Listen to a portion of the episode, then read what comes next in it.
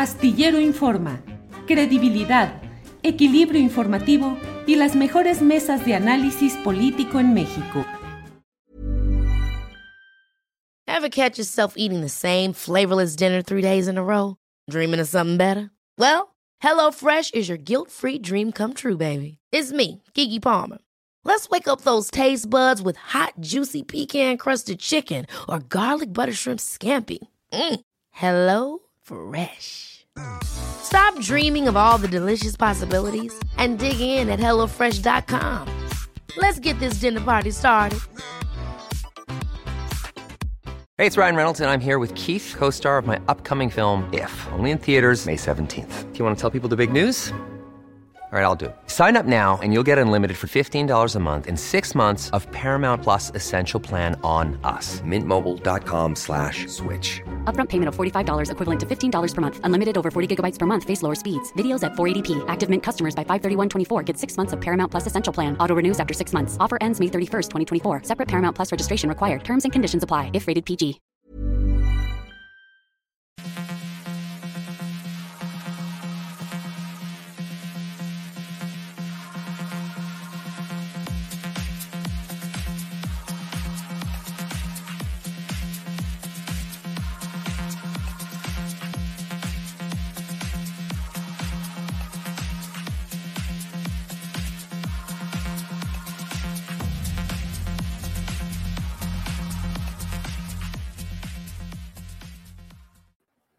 La una de la tarde, la una de la tarde en punto y ya estamos aquí en Astillero Informa. Gracias por acompañarnos en una transmisión más de este programa que le lleva, le lleva información, análisis y debate. Como siempre, muchas gracias por estar en esta transmisión en la cual tendremos mesa de periodismo, entrevistas y muchos temas relevantes. Vamos a iniciar de inmediato con un tema, con algo que está sucediendo en estos momentos. El Tribunal de los Pueblos sobre el asesinato de periodistas está escuchando el caso de Milo Vela, Miguel Ángel López Velasco, periodista veracruzano, que en 2011, en junio de 2011, fue asesinado.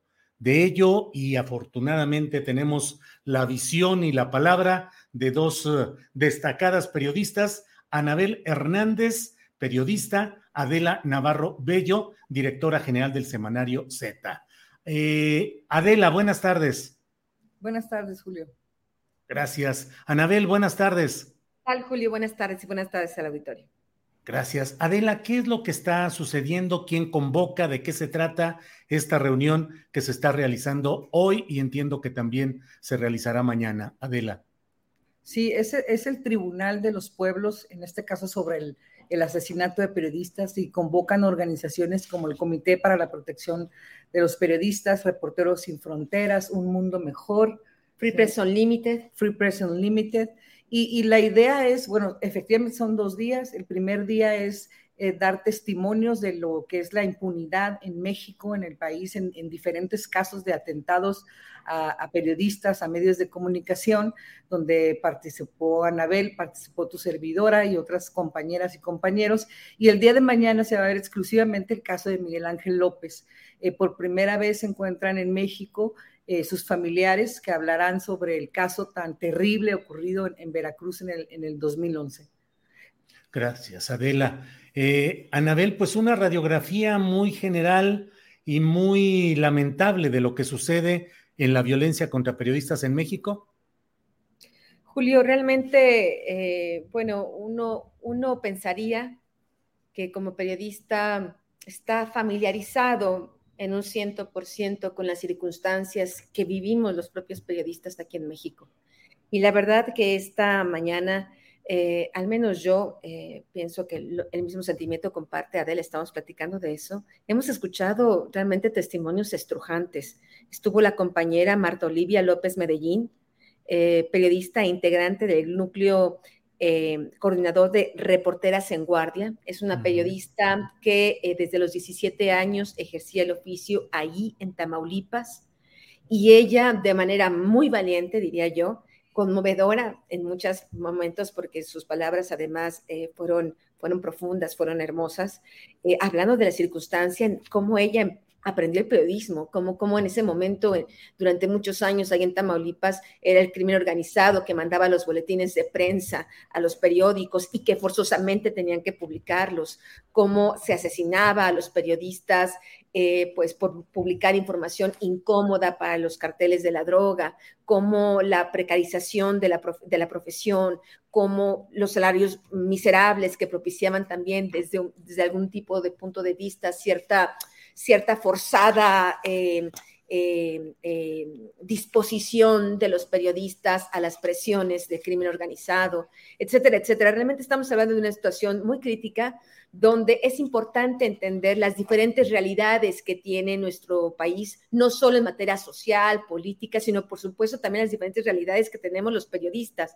Creo que algunos somos realmente muy, muy afortunados de estar aquí en la Ciudad de México, tú, eh, tantos otros, yo por tantos, tantos años, ahora vivo en un, forzado exilio, pero bueno, vivimos una circunstancia totalmente distinta a compañeros como Adela Navarro, como estos periodistas de, de Tamaulipas, donde sabemos que son áreas controladas totalmente por el crimen organizado y que ahí realmente es un acto más que heroico, y lo digo, lo digo realmente con humildad y con reconocimiento a estos compañeros del trabajo que hacen cotidianamente, ellos ahí en la línea de fuego. Y creo que nos ha faltado solidaridad, nos ha faltado entendimiento y nos ha faltado presionar no solo a los periodistas, sino también a la sociedad. Ahí hay una voz, hay, hay voces que también eh, nos, nos preguntamos y solicitamos a la sociedad que nos apoyen en esta en esta, en esta defensa del periodismo, de la libertad de expresión, porque no se trata solo de defender nuestro derecho a hablar, se trata principalmente de defender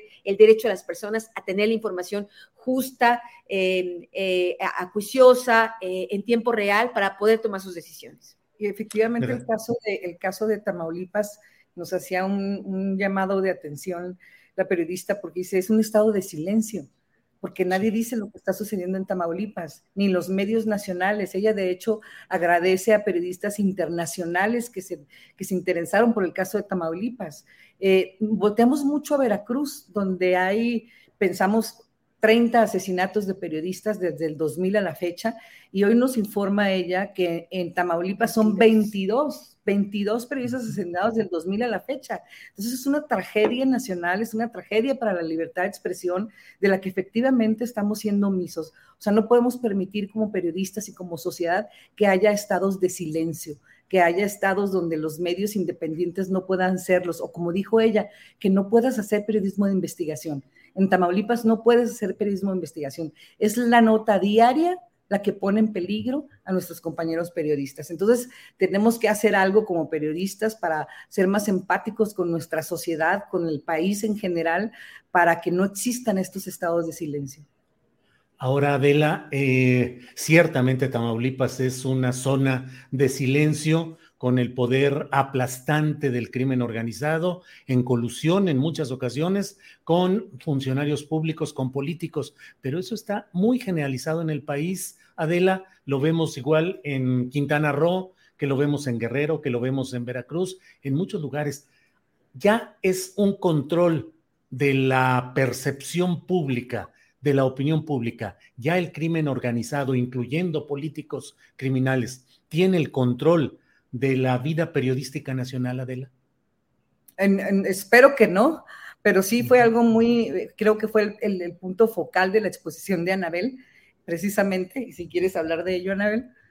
Bueno, sí, lo que estábamos tratando de explicarle a este tribunal, donde la mayoría de los jueces son personas, abogados, figuras internacionales, a veces se comprende que el mundo exterior no puede entender realmente el sistema criminal en que se vive en México. Cuando uno habla a las autoridades, y eso pasó hoy cuando yo estaba exponiendo las cifras del propio INEGI, de que solo la, la impartición de justicia, solo el 1%, y debo corregir, 0.9% de las denuncias, de las carpetas de investigación que se abren, solo el 1% llega a sentencias.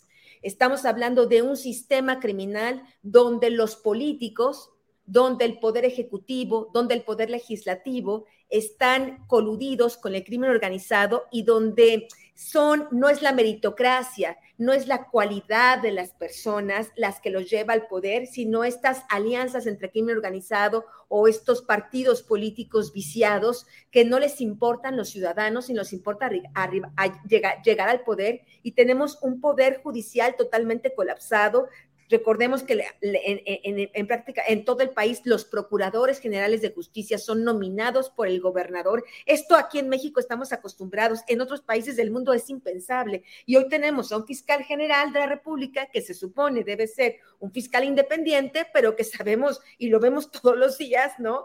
Que aunque ya debería estar eh, sometido y él bajo, bajo proceso, pues está ahí eh, defendido y auspiciado y protegido por el presidente de la República, abriendo y cerrando expedientes o guardándolos en un cajón a conveniencia del Poder Ejecutivo. Entonces estamos hablando realmente de una crisis terrible que propicia justamente estos espacios de silencio. La compañera de Tamaulipas, y perdón que regrese al tema, pero es importante entender hasta qué nivel puede llegar el control de el el crimen organizado coludido con el poder. Ella hablaba, por ejemplo, que hace, hace algunos años eh, iba a publicarse una noticia a ocho columnas del aumento del agua, del costo del agua en Ciudad Victoria, Tamaulipas.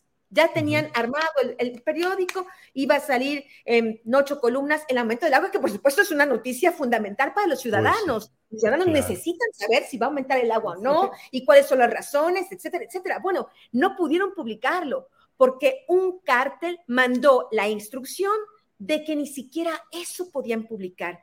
¿Te imaginas este tipo de silencios? El mayor afectado es la sociedad que ni siquiera puede tener de verdad acceso al conocimiento de si va a aumentar el agua. Y te pongo el caso de Baja California, donde hay impunidad y donde, por ejemplo, el exgobernador Jaime Bonilla Valdés puso a su compadre de fiscal general de la República, del Estado, durante los dos años que duró su, su mandato. Entonces, cuando llegan las denuncias contra, contra Jaime Bonilla, Lourdes Maldonado, de hecho, interpuso unas denuncias en la Fiscalía General del Estado de Baja California por abuso de autoridad y abuso de poder, porque le estaba obstaculizando su litigio eh, laboral y esa denuncia fue desaparecida por el, por el fiscal y por unos subfiscales, pues porque el compadre del gobernador. Y los jueces que entraron durante ese bienio también, que fueron seleccionados, o los magistrados del Poder Judicial, que fueron seleccionados por el gobernador, exgobernador Jaime Monilla y, y su compadre, el fiscal, pues a quién van a investigar. En estos momentos, uno de los sospechosos del crimen de Lourdes Maldonado, la periodista, es Jaime Bonilla, pero nadie lo está investigando.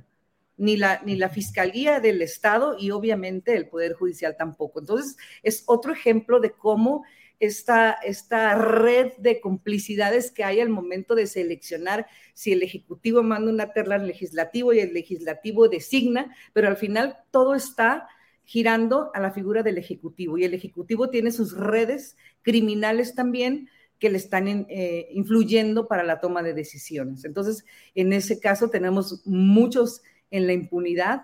Eh, la mayoría de los asesinatos de periodistas que ocurren en los estados, que las investigaciones continúan en los estados o que fueron atraídas por la, por la entonces PGR o ahora la FGR, eh, cuentan con la complicidad de policías ministeriales, de policías preventivos y que no permiten avanzar en las investigaciones. Por eso, el 98% de los asesinatos de periodistas permanecen en la impunidad precisamente. Gracias, Adela. Anabel, y pues el gobierno federal particularmente tiene un sistema, un mecanismo de protección a periodistas y a defensores de derechos humanos. Cada vez está más extendida la militarización en el país, que podría hacer suponer que habría pues una mayor vigilancia, cuidado a hechos delictivos en todo el país. Sin embargo, en estos tiempos de cambio, no sé qué opines, cambio con vaivenes y con claroscuros, pero no sé qué opines, pero pareciera que los periodistas seguimos, eh, sobre todo en esta base del periodismo de la cual estamos hablando, eh, seguimos eh, igual o peor, Anabel. Querido Julio, justamente aquí estamos analizando en este tribunal que esto que está pasando ahora, bueno, pues es, es justamente la, la, la, la, continuidad de un sistema criminal que viene atacando a los periodistas, porque en este momento, y estoy totalmente convencida de eso, los periodistas, tantos periodistas independientes que están en diferentes partes de la República haciendo su trabajo, son el único la, única posibilidad de equilibrar, de hacer un balance, de contrarrestar el poder este judicial, legislativo y ejecutivo, pues que están coludidos, como ya hemos explicado. Por eso los periodistas en este momento, bueno, en este momento a lo largo de estos 20 años, se han convertido en el principal blanco de ataque, porque somos el, el, el, el cuarto factor que no está coludido con estos y que realmente hemos hecho en diferentes partes de la República, medios grandes, medios pequeños, eh, periodistas freelance, periodistas independientes, un trabajo realmente importante para denunciar la colusión, las corruptelas, los abusos de autoridad de estos tres poderes. Sin embargo, aunque sí es verdad que esto es el resultado de todo un proceso, yo sí pienso que estamos viviendo una de las épocas más negras estas, estas informaciones que estoy dando del 1% de, de solo de, de, de investigación, 0.9% de, de averiguaciones previas que solo que terminan en sentencias, es de ahora, no desde, desde ahora, de este gobierno. Un gobierno que, encabezado por el Poder Ejecutivo, por el señor Andrés Manuel López Obrador, está criminalizando a los periodistas. Esta, esta actitud y, lo voy a decir porque así lo pienso y porque así me parece que es, vil, de estar atacando, por ejemplo, a periodistas que considero ejemplares, como Carmen Aristegui, por ejemplo, que el presidente la ataca una y otra vez queriendo minar su credibilidad, incluso con, con cuestiones realmente que no corresponden para nada a un jefe del Ejecutivo, andar diciendo palomita o tache de quién le gusta, quién no le gusta, pues es un poco la actitud de, de allá de Tamaulipas, ¿no? Lo que yo, lo que tú me, lo que ves en los carteles, me gustas tú y te digo lo que puedes publicar, no me gustas tú y te mato. Bueno, lo que está haciendo el presidente de la República en estas mañaneras desde hace un largo tiempo es este fusilamiento virtual que ahora Morena convoca abiertamente contra los legisladores que no aprobaron la, reforma energética. Es, así se puede llamar, es, esa es la palabra correcta. Un fusilamiento virtual que el presidente de la República hace en las mañanas, en sus conferencias mañaneras, contra los periodistas o articulistas o comunicadores que no le gustan. Si bien es cierto, durante estos 20 años todos los presidentes han sido omisos, no han querido resolver los casos de los periodistas, al menos algunos guardaban hipócritamente las formas. No digo que les gustaba el periodismo de investigación, pero al menos no utilizaban la tribuna presidencial todos los días fusilando virtualmente a los periodistas. Esto no puede continuar. Alguien tiene que detener esto y esperemos que este tribunal al menos sirva para presionar para que esto deje de estar sucediendo. Adela, ¿coincides en esta conceptualización de un fusilamiento virtual del periodismo desde las instancias máximas del poder público?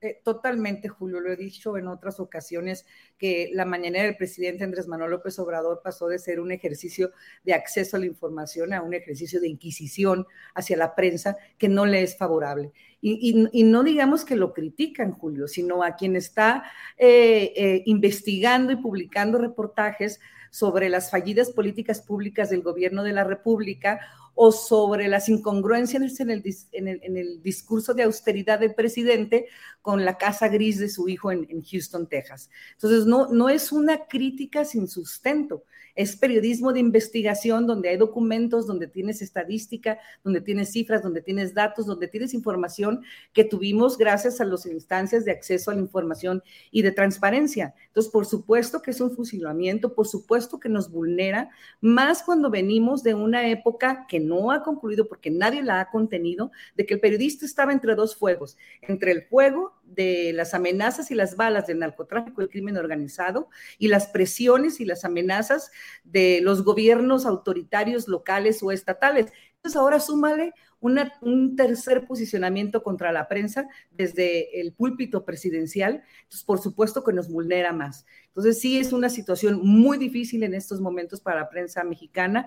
Este es el primer tribunal, hasta donde he entendido, que hacen sobre los asesinatos de periodistas. Se va a hacer otro en Siria y en Sri Lanka, pero el primer ejercicio inicia en México, porque México es el país que no está en un conflicto bélico donde más periodistas han sido asesinados. 30 en los últimos tres años, que son los que lleva el presidente López Obrador. Y muy pocas veces, Julio, lo has visto eh, condolerse sobre el caso. Eh, cuando el caso de Lourdes Maldonado, el asesinato de Lourdes Maldonado, como estaba implicado uno de sus más cercanos, fue la primera vez en, los asesinatos de periodistas de su administración, que envía un grupo, un grupo de entre 30 y 50 personas de la Guardia Nacional, la Marina, el Ejército, la Fiscalía, lo que fue CISEN, la Secretaría de Seguridad, para que coadyuvaran con la, con la Fiscalía Estatal para aprender a los asesinos. Entonces aprendieron a los asesinos materiales o presuntos asesinos materiales, en el caso de Lourdes Maldonado en el caso de Margarita. Entonces esto significa que sí se puede que el presidente sí puede actuar en acabar con la impunidad en los casos de los periodistas asesinados, pero nada más lo hace cuando le conviene. Y en este caso fue exclusivamente porque estaba siendo mencionado Jaime Bonilla. A las siguientes semanas del asesinato, el propio presidente se gira a Baja California y se erige juez y exonera a Jaime Bonilla. Dice, no tiene nada que ver con el asesinato, Jaime Bonilla, no hay pruebas, no hay nada, cuando es una investigación que está en proceso.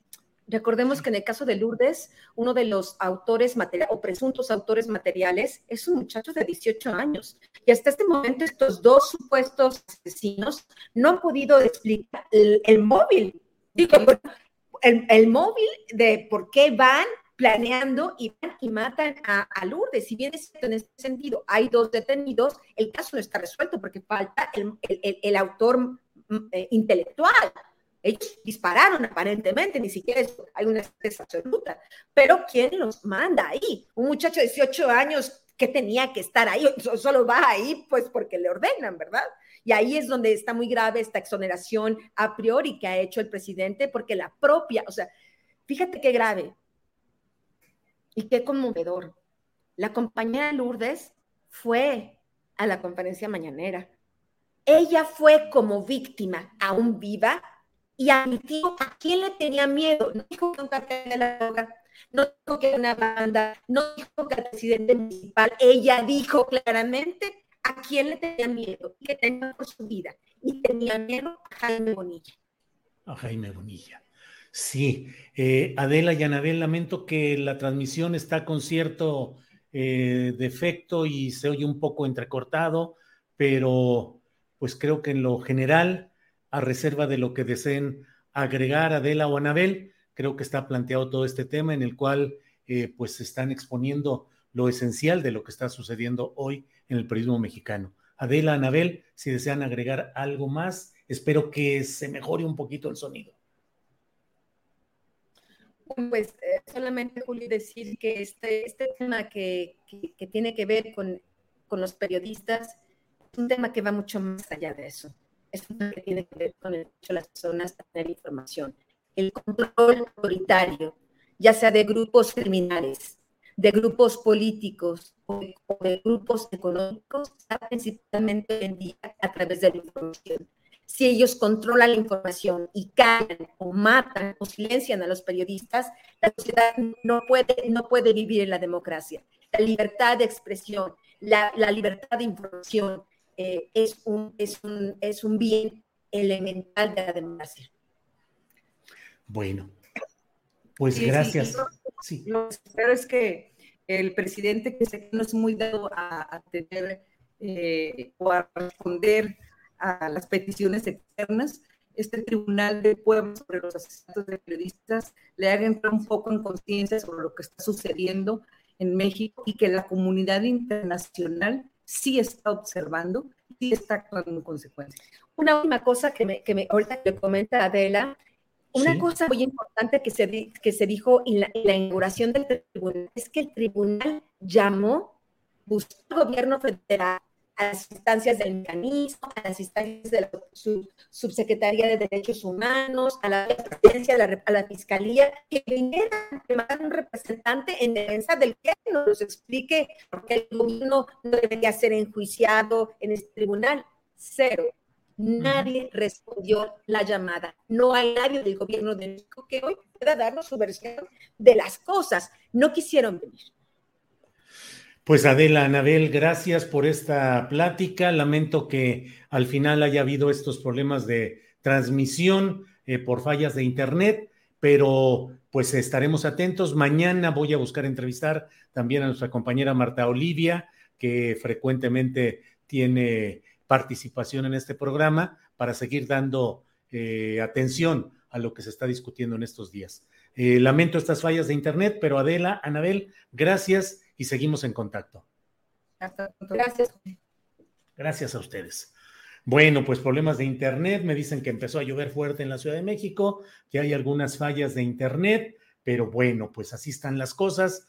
Y hablando de Internet precisamente, y he de decir con un chat volcado en comentarios eh, críticos y señalamientos respecto a lo que se ha planteado aquí, es información, es información de lo que está pasando hoy en este, en este episodio de un tribunal que analiza el caso de periodistas asesinados. Dos de las participantes, Adela Navarro, directora del histórico y reconocido semanario Z, que ha resistido todo en Tijuana, y Anabel Hernández, periodista de investigación de larga historia y con muchos libros y textos publicados. Bueno, vamos, ya que hablábamos de Internet y sus fallas, vamos a otro tema de Internet con Alberto Escorcia. Alberto Escorcia, eh, Alberto, buenas tardes.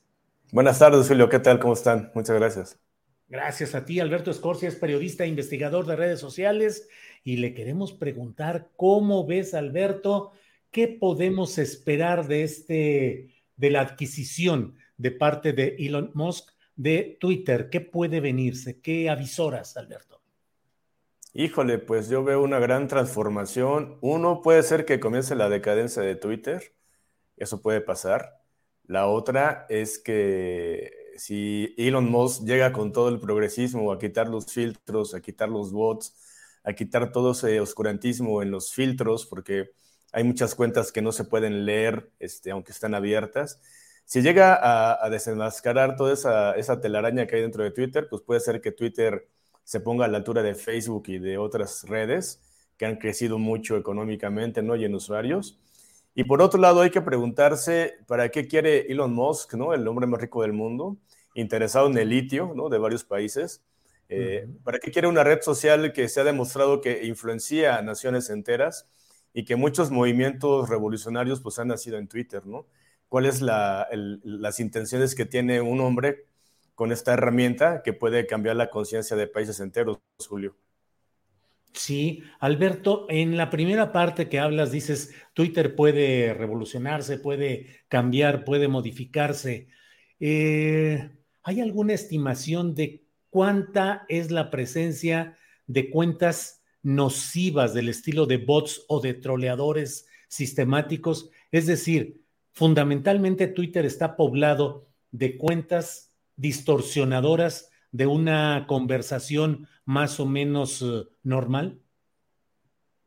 Sí, claro, en 2018 se tenía un estimado de entre el 10 y el 11%. Puede ser que haya crecido a este 2022 a un 15%, que es un montón de, de cuentas, Julio.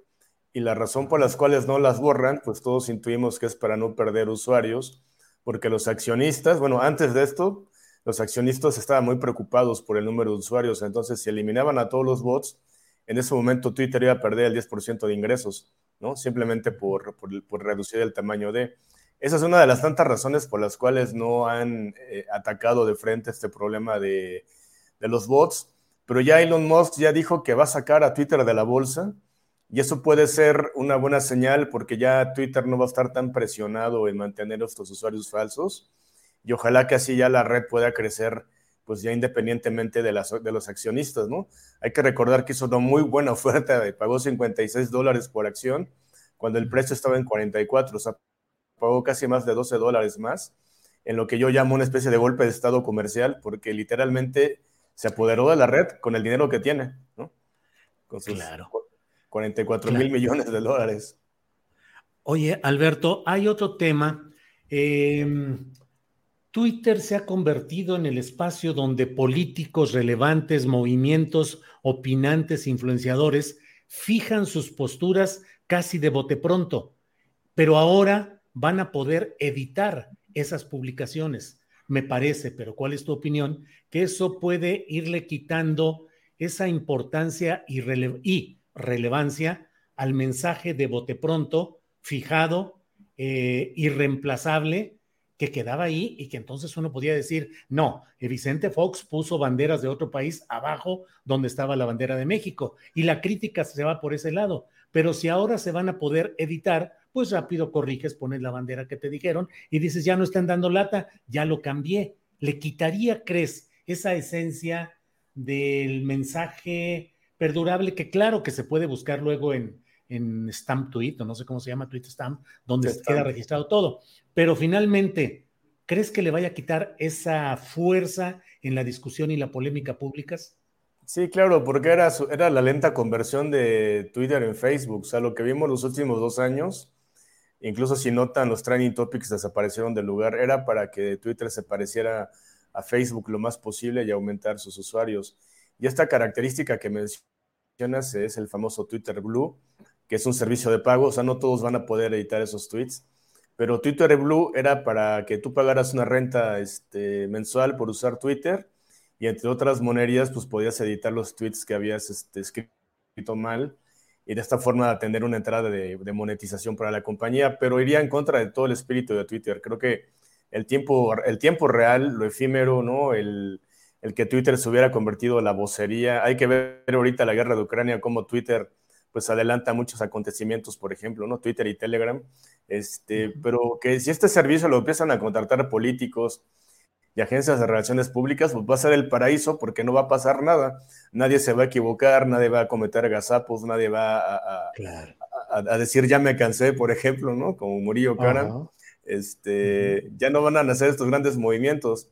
Entonces, espero que Elon Musk este, eche atrás todos esos intentos, repito, presionados por los accionistas, porque los accionistas estaban presionando que llevaban 11 años, bueno, no sé cuántos años lleve, como 11 o 12 años Twitter sin generar dinero, entonces estaban buscando, pues, eh, de una forma muy este, desesperada cómo generar dinero, pero ya que Elon Musk la compró totalmente con dinero en efectivo, pues este, espero que ya esas presiones ya se eliminen y se quiten esos planes de, monetización. Elon Musk está buscando, bueno, dicen algunos expertos, que está buscando mezclar Twitter con las criptomonedas. Entonces, quizás por ahí venga el nuevo modelo de Elon Musk para monetizar a Twitter. E-, es una incógnita lo que va a hacer, pero ya desde ayer ya, es dueño de Twitter. Ya veremos cómo busca monetizar o si simplemente no le importa, este, como es su dinero, pues ya, ya tiene ahí su red, que ya tiene esa presión de los accionistas, Julio. Ahora, Alberto, en términos políticos e ideológicos, hay quienes temen que aun cuando hoy está ofreciendo Elon Musk toda una eh, preservación del espíritu de la libertad de expresión, de que incluso publicó que sus uh, peores críticos pudiesen seguir usando Twitter. Pero en este terreno, ¿qué tanto puede ser puesto al servicio de causas políticas, ideológicas, de derecha, libertarias, de cuáles podría ser un riesgo de una conversión de Twitter en un instrumento ideológico o político, Alberto? Pues eh, muchos tienen el temor, yo lo comparto, de que los grupos que ya habían sido de alguna forma expulsados de Twitter, como los grupos nazis, ¿no? los de ultraderecha, vuelvan a surgir. Es muy probable que la cuenta de Donald Trump se vuelva a reactivar. Hay incluso quien opina que quizás Trump también esté detrás de esta compra de Twitter, ¿no? Este, ese es un peligro los grupos de extrema derecha de Estados Unidos, pero en el mundo, a mí lo que me preocupa es que eh, surjan estos grupos que han justificado invasiones como las de Ucrania, por ejemplo, ¿no? Imagínense si, si prevalecen ahorita grupos en Twitter que justifiquen la invasión de Taiwán por parte de China. Yo creo que Elon Musk está comprando esta red en un momento muy delicado del mundo en donde, estamos en peligro de una muy probable tercera guerra mundial, sin exagerar, lo digo con toda seriedad. Y una red social como Twitter va a ser también un campo de batalla. Entonces, dependiendo qué giro ideológico le dé, este, pues vamos a estar pendientes. Pero algo que me intriga, Julio, y creo que a toda la gente, es que no sabemos bien a bien cuál es la forma de pensar de Elon Musk. O sea, no sabemos si es de izquierda, si es de derecha, si es un tecnólogo eh, bien hecho. No sabemos cuáles son sus intenciones ya, ya ha tuiteado en el pasado que, que, eh, con el tema del golpe de Estado en Bolivia, que él iba a hacer golpes de Estado donde fuera con tal de obtener el litio. Eh, yo no lo tomaría tanto como una historia de éxito que el, hombre más rico del mundo y un supuesto genio está revolucionando una red social, yo le vería más bien la, la jiribilla, ¿no? ¿Qué, ¿Qué hay detrás de eso? Porque lo está haciendo en un momento muy delicado y donde está comprando literalmente el poder de influencia de, Twitter. Pero yo sí veo un, renacimiento de estos grupos de derecha y si le quita los filtros, por un lado, este, pues van a, pues van a surgir toda clase de, comunidades que antes hacían mucho daño. Pero no sé, apenas han pasado dos días. Ojalá que ya Elon Musk este, diga más claro qué es lo que tiene planeado, Julio. Alberto, y para México, para México que estamos tan metidos en esta polarización, en este eh, torbellino de opiniones confrontadas, a veces muy duras y muy secas de choque político ideológico, ¿qué podemos esperar? Eh, eh, todo esto se produce además en un momento en el cual estamos encaminados hacia las elecciones presidenciales de 2024, cada vez con posturas más confrontadas. ¿Qué podríamos esperar y para cuándo? No, yo creo que muy pronto, como las elecciones de junio que vienen ya, ¿no? En los estados que son clave. Yo creo que los cambios que va a implementar Musk van a ser prontos. Y si se quita, perdón, si se trata de quitar estos filtros de odio, pues vamos a ver una polarización y un agosto de los bots, ¿no? Y de las agencias de relaciones públicas que se dedican a manipular. Hay que recordar que están en juego estados como Hidalgo, ¿no? Que donde nunca ha perdido el PRI. Entonces hay toda la maquinaria que ya tiene Omar Fayad, por ejemplo, de bots y de trolls y de todo eso, y la que tiene del mazo, pues van a ser este, un, esfuerzo conjunto para manipular y evitar que el PRI pierda esa, esa, esa, parte clave, ¿no? Y se está jugando la hegemonía de Morena, porque también las bases muy radicales de Morena, pues ya sin estos filtros, imagínate la pesadilla que va a ser contra periodistas y críticos del presidente. Este, si, si es que eso ocurre de que quita los filtros y se puede trolear y atacar a gusto, va a ser una pesadilla estas elecciones intermedias, bueno, de este año y para 2024 pues, va a sentar un precedente muy malo porque si de por sí 2018 fue en gran parte digital, ¿no? las elecciones, en 2024 no, no, me quiero imaginar cómo se va a jugar la continuidad de la 4T, ¿no? Y cómo se va a radicalizar la oposición también. Que si no sé si, si te has dado cuenta, Julio, como que ambos lados han, han bajado la calidad, ¿no? De sus posturas, se han, se han vuelto más radicales y pareciera que ya puro payaso sale a opinar, ¿no? Entonces, este, no, me quiero imaginar 2024 con un Twitter sin filtros. Eso es lo que países como el nuestro, o en África, o en, España, por ejemplo, donde Twitter es muy poderoso, este, pues qué, qué, qué, qué, tipo de pandemonio nos vamos a encontrar, ¿no? Con tanto circo este, suelto ahí, ¿no? Alberto, nos preguntan qué es exactamente esto de los filtros, los filtros de odio. Eh, ¿Nos puedes explicar, por favor, Alberto? Sí, claro. Este, Twitter tiene predeterminados que si tú dices alguna palabra como nazi, como este, algo sobre el holocausto, si lo niegas, eh, acaban de avisar, por ejemplo, que si hablas de Ucrania, que si las noticias son falsas, vas a ser censurado, ¿no? ¿no? No van a aparecer tus tweets o te van a bloquear la cuenta. Si haces apología del delito de esos temas, del genocidio, del nazismo, de, de muchas cosas radicales, eh, o por ejemplo, en algunos países si hablas mal de ciertos gobernantes, porque en algunos países pasa con Twitter, también te censuran y te bloquean y no apareces en la, en la conversación. Entonces, lo que estamos viendo hoy en día en Twitter son enormes burbujas donde la gente de izquierda solamente ve cosas de izquierda y los de derecha solamente ven cosas de derecha y se van alimentando, o sea, se van, se van haciendo extremos porque no conocen el otro lado de la, de la realidad si Elon Musk decide quitar estos filtros, pues puede ser que estas burbujas revienten. Y volvamos a ese Twitter tan maravilloso de 2010 que todo el mundo podía debatir, conversar, se hacían grandes redes, grandes movimientos, pero hay que recordar que es el peligro que los gobiernos temen y las grandes empresas, es que justamente vuelva ese Twitter porque fue el protagonista de la primavera árabe, fue el protagonista de grandes movimientos en México, como el voto nulo, este, no se podría entender, por ejemplo, la llegada de López Obrador sin, sin ese tipo de redes, sin filtros, por ejemplo, ¿no? Los inicios. Este, creo que esa, esas redes sin filtros son muy poderosas para la gente, pero debilitan a los gobiernos. Pero ahora que Twitter va a estar en manos de un magnate, de una sola persona, de un millonario que no es buena persona ni mala, sino que simplemente tiene un interés económico, pues hay que ver para dónde jala, ¿no? O sea, si él sabe que tiene tanto poder, ¿cómo va a poder negociar con los gobernantes del mundo? ¿Cómo va a poder manipular a los países que tienen litio, ¿no? ¿Cómo va a poder manipular a los países que tienen metales, que hoy en día hay una crisis de metales, por ejemplo, por la guerra? Y como él necesita tantos para Tesla, ¿cómo, cómo va a influenciar, ¿no? ¿Cómo va a, quizás, quizás quite los filtros de odio, pero quizás ponga otros filtros que manipulen la economía? Todo eso lo tenemos que preguntar e imaginar, Julio, porque el que un hombre tan poderoso, con tanto dinero, este, y que lo compre en efectivo en un día para otro una red social, ¿qué más va a comprar en el futuro? Fácilmente un presidente, o sea, 44 mil millones de, dólares costó Twitter. ¿Cuánto puede costar la voluntad de un presidente, Julio? Claro, claro, claro.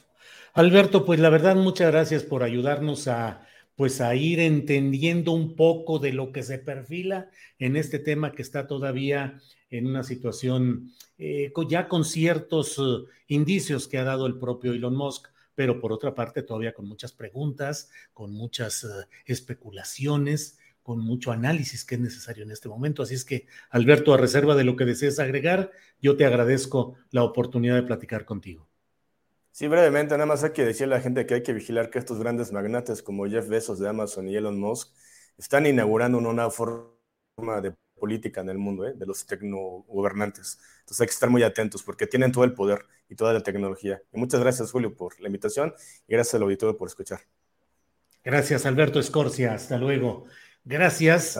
Ha sido una plática con Alberto Escorcia, periodista e investigador de redes sociales. Bueno, pues eh, con toda esta información y con todos estos datos, estemos atentos a los tecnogobernantes y a lo que se viene en Twitter.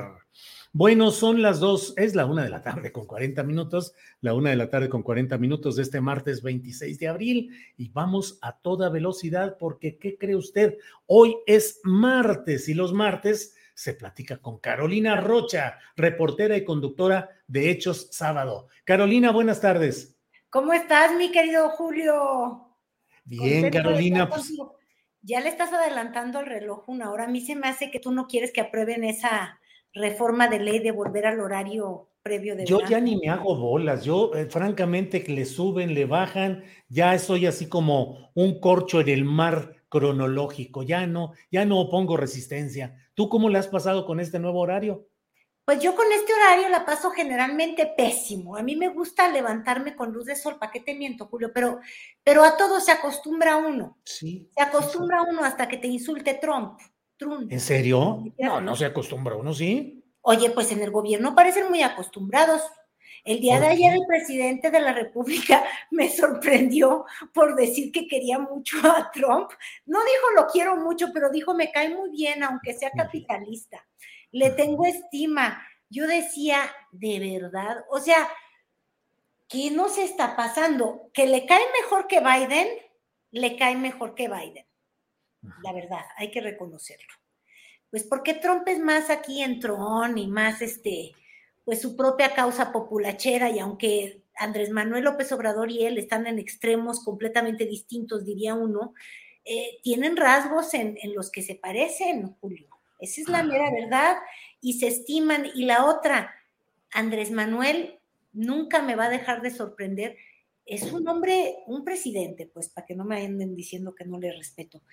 Es muy práctico, Julio. Él, yo no sé si él ya está viendo algo de aquí al 224 y ya vio que Trump podría ganar una elección. Obviamente está usando la misma estrategia con la que ganó hace ya van a ser ocho años, ¿verdad, Julio? Sí. Hace seis años, cuando ganó, ¿te acuerdas? Que Peña era presidente. Y que su mejor eslogan de campaña fue golpea al mexicano. Dinos violador, construye un muro, escúpenos, dinos que lo vamos a pagar. Fue la mejor estrategia de campaña. Y si uno fuera asesor de Donald Trump, le diría, oye, si tú ya ganaste con una estrategia, ¿por qué no sigues con ella? Porque cuando se fue de reelegir, por andar de amiguito de Andrés Manuel, porque ves que se hicieron muy amigos, pues ya no nos golpeó tan fuerte a México y como que no le fue tan bien, terminó perdiendo.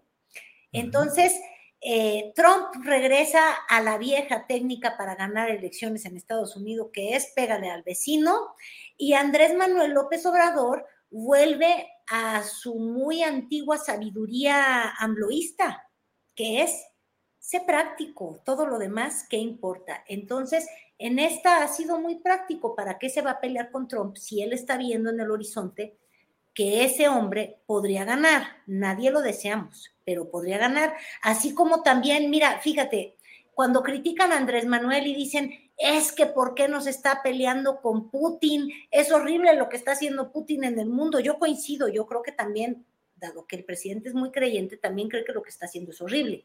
Pero yo te pregunto a ti y a muchos de nuestros radioescuchas, bueno, radioescuchas, ¿eh? de nuestros sí, sí, sí. de nuestros escuchas, Julio, ¿con qué, ¿con qué vacuna te hiciste el refuerzo? Yo con Pfizer. Ah, pues yo con Sputnik.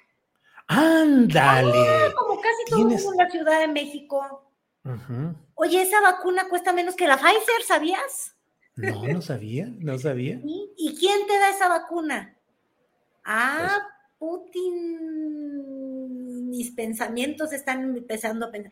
Tienes al presidente más práctico que hay en la tierra, se nos olvida, nos enojamos, nos revolcamos.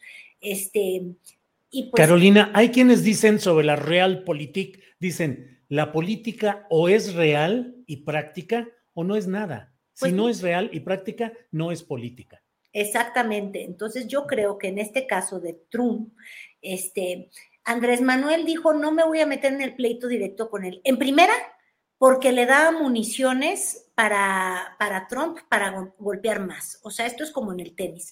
Tú avientas con velocidad el, tiro de, vuelta va a venir con más velocidad. Entonces le metes efecto. El efecto fue, me cae a todo dar, este, qué lindo eres Trump. Y luego dijo, oigan, paisanos, acuérdense que cuando nos tratan asquerosamente mal, mejor no voten por ellos.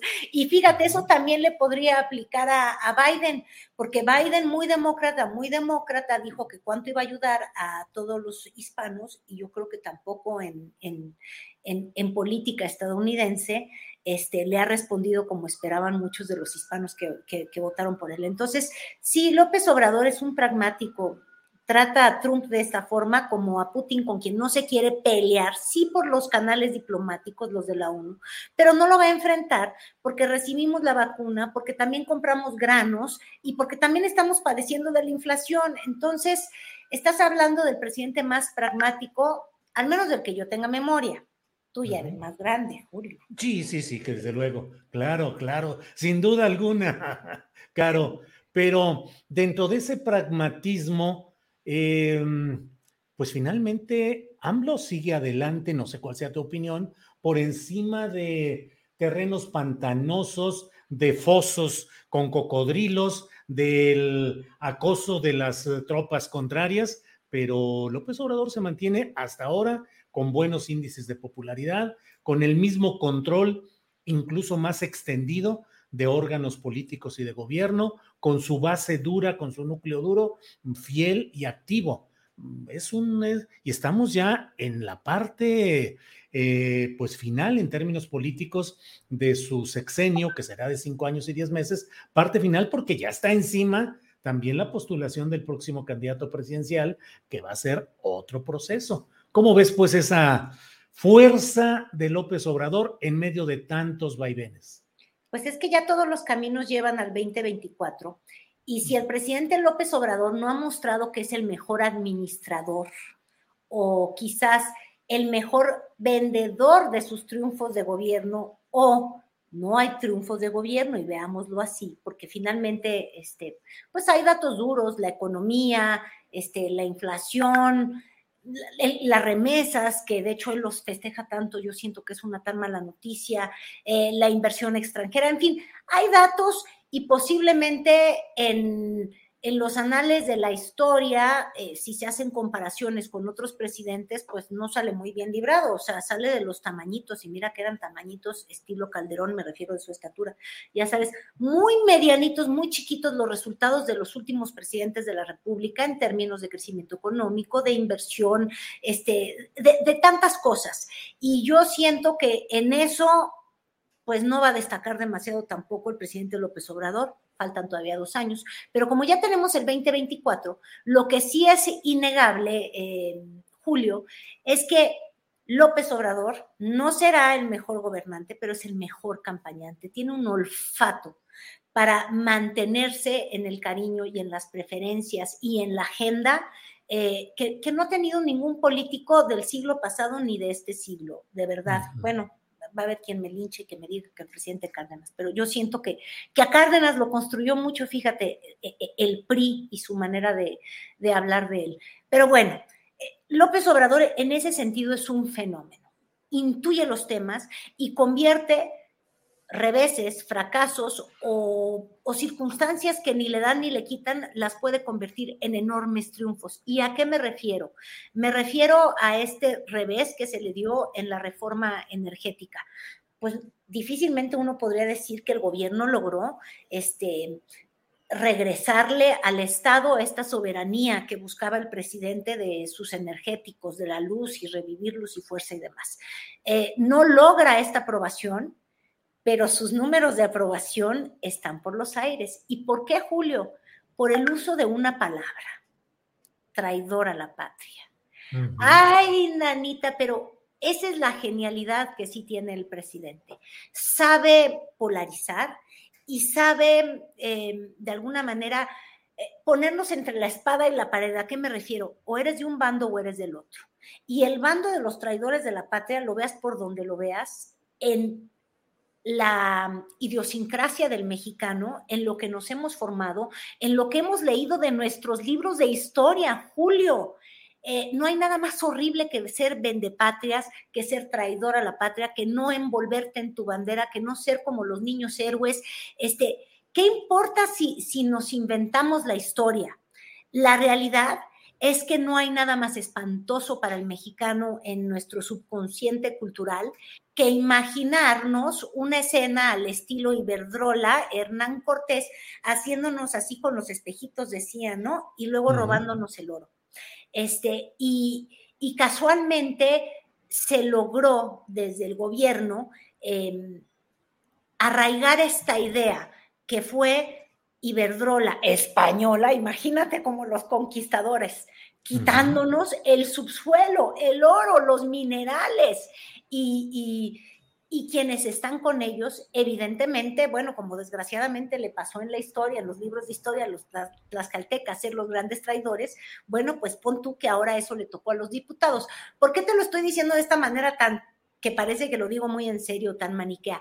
Este, porque en realidad en Palacio Nacional y en Morena ya tienen números y saben, Julio, que sus números, las, las del espejito, pero de mirarte en el espejito de la vanidad, las encuestas, están dando indicaciones, las que se tienen en Morena y las que se tienen en presidencia, de que más o menos el 75% de los mexicanos sí creen que al no aprobarse esa reforma, se traicionó a la patria.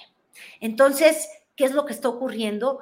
Pues van a seguir inventándose estas actividades de los tendederos. Viste que, el fin de semana eh, se echaron la, puntada allá en la Alameda de hacer el tendedero de los traidores de la patria, como alguna vez se hizo estos tendederos para denunciar a los agresores sexuales, ¿no? Y para poner con nombre y apellido a estos traidores. Este, tú probablemente estés escuchando a los voceros del PAN furiosos, a los del PRI también furiosos. La realidad, y si no me fallan mis fuentes y mis pájaros en el alambre que todavía no había comprado Mosk, este, déjame decirte que me, que me dicen que ya han habido llamadas desde el PAN muy serias pidiéndole a Mario Delgado que le baje ese discurso porque les está afectando profundamente. Entonces, ¿quién fue el gran gestor de esta de esta campaña, pues, de, esta visión, estás o no estás con México, traidor o no traidor, te gusta el mole o te gusta la paella, este, pues es, salió, ni te creas que de la oficina de, de, Palacio Nacional, no, de la mente del presidente Andrés Manuel López Obrador, que si algo sabe hacer muy bien, son campañas y ganar. Sí. Y Carolina, sobre las campañas políticas en curso, porque aunque no les estemos poniendo la suficiente atención, ya están campañando en eh, seis estados donde habrá elecciones en junio, seis elecciones estatales. ¿Cómo la ves? Antes de toda esta eh, etiquetación de la traición a la patria, pues se hablaba de que Morena tendría la oportunidad de ganar seguro cuando menos cuatro estados, que Aguascalientes lo iba a ganar el PAN, que Durango estaría en veremos. Ahora hay quienes están incorporando a Tamaulipas diciendo que el tal truco Verástegui le va comiendo el mandado a un poco activo y poco eh, impactante Américo Villarreal. ¿Cómo ves esa ruta electoral ya que hablamos de estos temas, Carolina? Pues mira, las, las, que ya se, las que se decía que tienen la bolsa em, morena, yo creo que la sigue teniendo en la bolsa, ¿verdad? Que es Hidalgo del PRI de Fayaz, pero pues como sabes, ahí fue en pleito el gobernador Fayaz con Carolina Villano, que es nada más y nada menos, fíjate cómo funciona aquí el asunto político electoral. Caro Villano, eh, que es mi tocaya y que obviamente por ser mujer además le tengo mucha estima. Bueno, pues para su gracia o desgracia es la esposa, adivina de quién. No, pues, pues de uno de los de la patria en la Cámara de Diputados, o sea, por el amor de Cristo, con apellido Moreira. Entonces, tú imagínate ser la esposa de Rubén Moreira, que le acaba de regalar a los españoles el oro y el moro mexicano, este, y ella contendiendo allá, bueno, que ni se acerque el marido, pero e, esa ya está perdida. Eh, Oaxaca, pues ya lo habíamos comentado, pues también perdida, porque aunque ahí hubo un pleito de Morena, pues Jara parece que va este, con el partido que él ahí creó, que fue Morena casi, casi, casi solo, va caminando, este, pues encantado de la vida. Eh, una, dos, ¿Qué otros les estaban dando? Ay, Dios mío, ves otra vez el COVID. Es que de ese tema no me, no me hiciste prepararme. A ver, chismeame estados. Tamaulipas parece que Morena, que estaba antes medio muerto, pues como que anda reviviendo, ¿no? Justo de eso me estabas ahorita hablando con, con, el tal Américo, que además, mira, hablando de traidores de la patria, llevar el nombre del América en ti, olvídate. Yo ya me siento como Colón contra la América o algo así. ¿Qué otras gubernaturas me faltan, Julio? Ayúdame bueno, está, está desde luego Aguascalientes, Durango. PAN, esa la gana el PAN. Durango pues, también creo que eh, PAN. Este, ¿cuál otra? Eh, Durango y Quintana Roo. Ah, no, Mara va también ya en el camino bien armada. Este, fíjate, pues las cosas más o menos van como, como, como ya se preveía, Julio. Este, todo este triunfo y esta euforia de la Alianza Así por México, pues yo creo que se va a ver desinflada a la hora del trancazo, ¿no? Porque estaban encantados y en éxtasis de que la revocación del mandato nada más tuvo 15 millones de votos, mismos que nunca han visto ellos en la alianza, ¿verdad? este, eh, así es, así y, es. y, también estaban extásicos, así que se mueren que porque le dieron en la torre al presidente. Digo, yo siempre me voy a preguntar si mejor en vez de darle en la torre al presidente le dan en el amor a nuestro país y a los ciudadanos, pero bueno, estaban fan, pero extáticos con ello eh, y, festejan pequeñas victorias y en realidad eh, lo, lo, importante, este, que son justamente las, las, elecciones, los votos, yo creo que ahí pues todavía están muy lejanitos de algún buen resultado. Pues eh, así andan las cosas en este México nuestro, eh, Carolina, y pues entre etiquetaciones de traición a la patria, entre ánimos eh, em, confrontados, entre, bueno, viene este viernes ya una plática virtual entre el presidente de la República y Joe Biden, supuestamente, ya ves que Joe Biden ahora se dedica a saludar a sus amigos imaginarios Ay, pobre, donde... ¿te acuerdas que hasta nos reímos de eso? Sí, sí. Mira, yo también creo que le dio COVID. Ya, ya todo se lo podemos echar al COVID. El post-COVID te hace ver hasta la, te hace ver hasta visiones. Sí, y bueno, pues van a platicar este viernes por vía virtual eh, para, no sé, no se conoce el tema, el propio presidente de la República dijo que no sabe exactamente el propósito. El que medio desconocía el tema en la mañana, eh, este, era el presidente, pero hubo un pequeño comunicado de, parte del gobierno estadounidense, y si no estoy equivocada, Julio, ahí este, mencionaban la palabra migración, obviamente la cumbre, como también ya la mencionó Marcelo Ebrard, este, y de hecho fue hasta revelador, aunque parecía cotorro, porque el presidente mismo no sabía bien de qué iba a versar esta, esta llamada. Lo interesante es lo, lo que, lo, lo que nos da como información, y es que esta llamada fue a solicitud del gobierno estadounidense y que es Biden quien tiene interés en hablar con el presidente López Obrador. Y yo no dudo que sea el tema de la migración, porque justamente está llegando a su fin este programa, el de Stay Home, ¿te acuerdas? El de quédate en casa que nos utilizaban como, como tercer país, y pues con el enorme reto que está significando para, para el gobierno demócrata, pues esta crisis migratoria, este flujo impresionante de centroamericanos, de cubanos, de haitianos, bueno, ahorita hasta de ucranianos, Julio. Entonces, e, el, asunto no está nada, nada, nada fácil. Fíjate, ahora ves con lo del COVID, ya aquí tengo hasta el decía yo, si me pregunta algo, yo voy a estar lista. Ya tenías acordeón.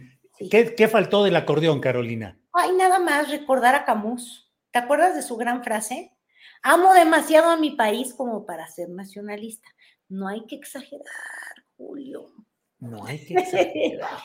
Pues eh, Carolina, como siempre es un gusto poder platicar contigo en estos martes en que se platica con Carolina Rocha.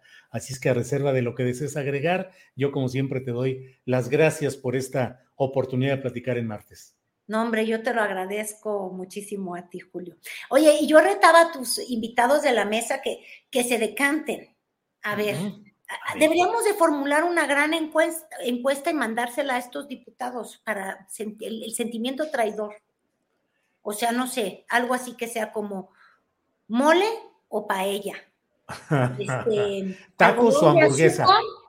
O flan. Mira, ahí fíjate, yo ya sería una traidora porque yo prefiero una buena crema catalana que de algodón de azúcar guacala me choca. Este, podríamos plantearnos las preguntas. Y luego al final ponemos una rayita y decimos si contestó de tal manera eh, sí o de tal manera no, traidor a la patria o no. Traicionómetro, vamos a instalar el traicionómetro de la patria para ubicar a toda persona que quiera buscar un cargo popular en este país. Le vamos a ver el pH mexicano o traidor. Eso, bueno. Carolina, como siempre, gracias y nos vemos la próxima semana. Hasta luego, Caro. Adiós. Hasta luego.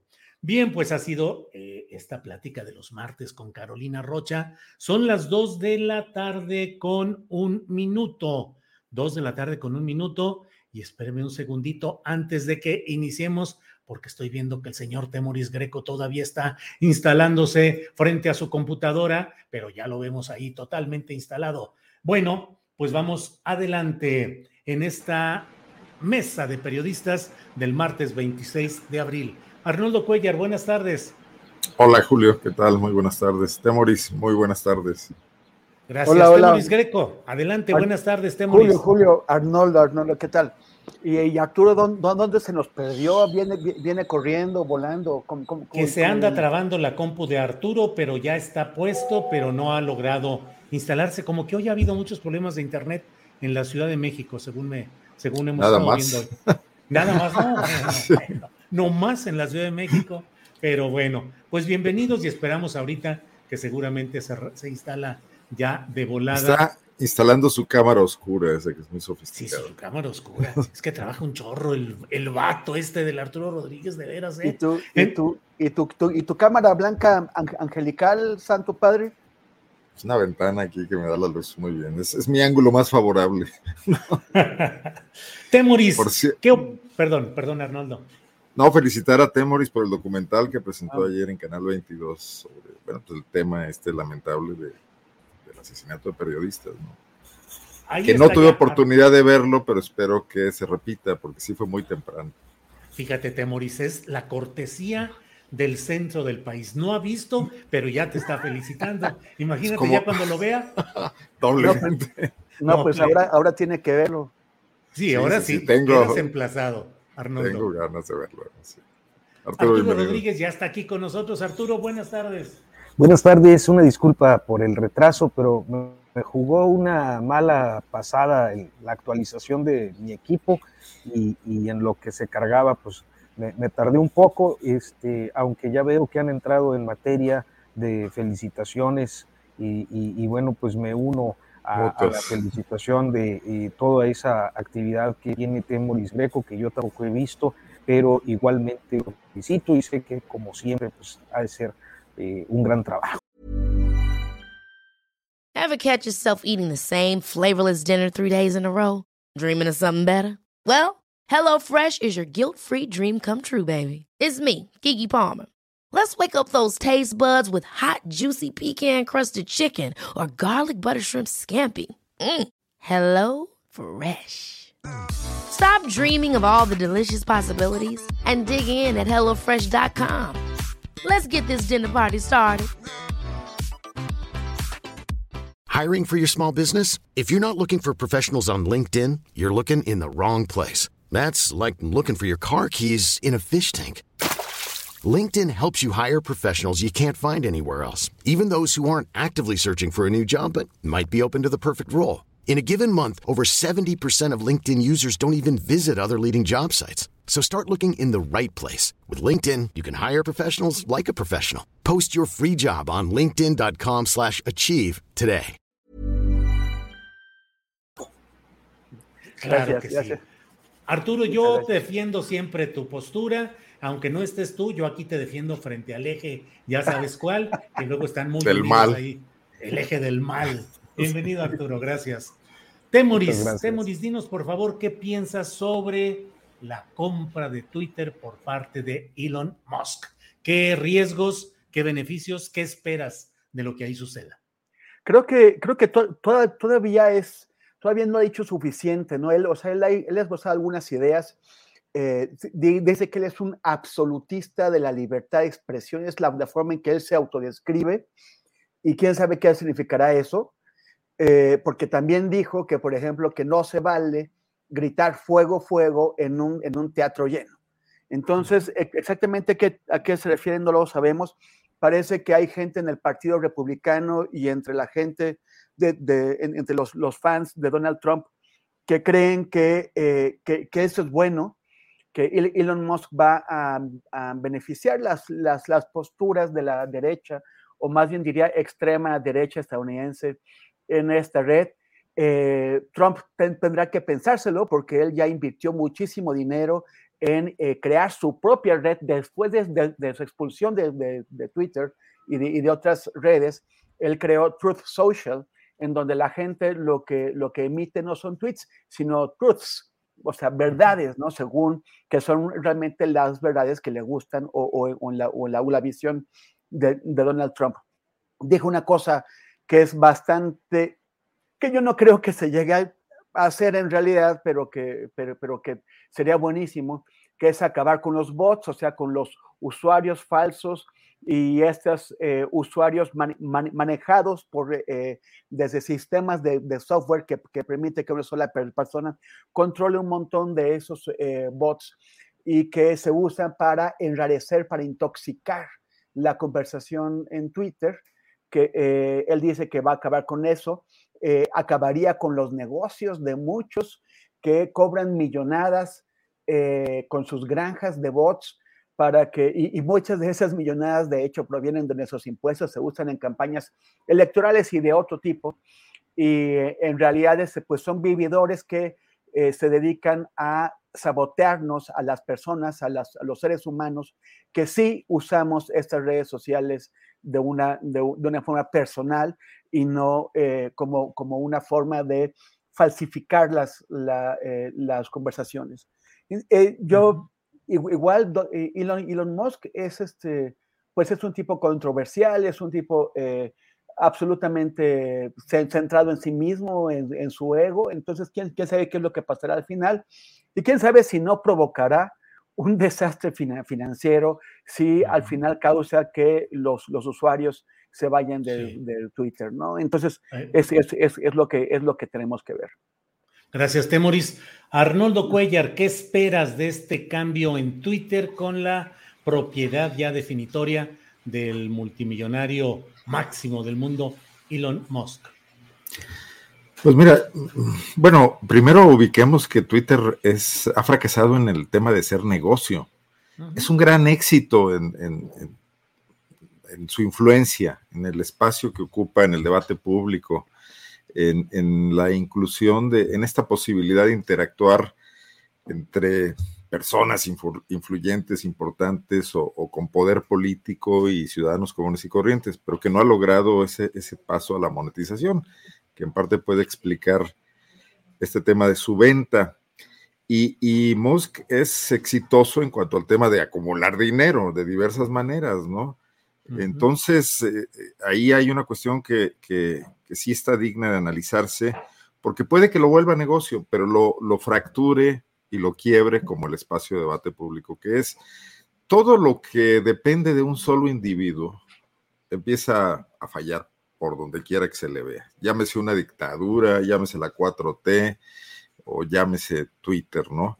Eh, no soy tan optimista de que este cambio pueda ser para bien, independientemente de que Twitter tenga muchísimos problemas con el tema de cómo controla sus contenidos, eh, sus mecanismos de, de, control de la conversación son muy deficientes. Estas intervenciones abruptas que ha tenido para censurar a políticos han sido como un poco desesperadas porque en realidad no, no tiene normas de, ¿cómo le llaman? De, de regulación que funcionen bien. Hay, hay, hay, personas que se dedican a hostigar profesionalmente a otros, ni siquiera a personajes con poder, sino a, sino a ciudadanos, y eso no está regulado. Cuando tú te quejas en Twitter de algo abusivo, esa burocracia es, es increíble, no responde, no hay manera, te dicen a menudo que no, que no, que no pueden intervenir, se escudan en el tema de la libertad de expresión, pero no obstante eso funciona, ha venido funcionando y ya ha generado un espacio muy importante de interacción.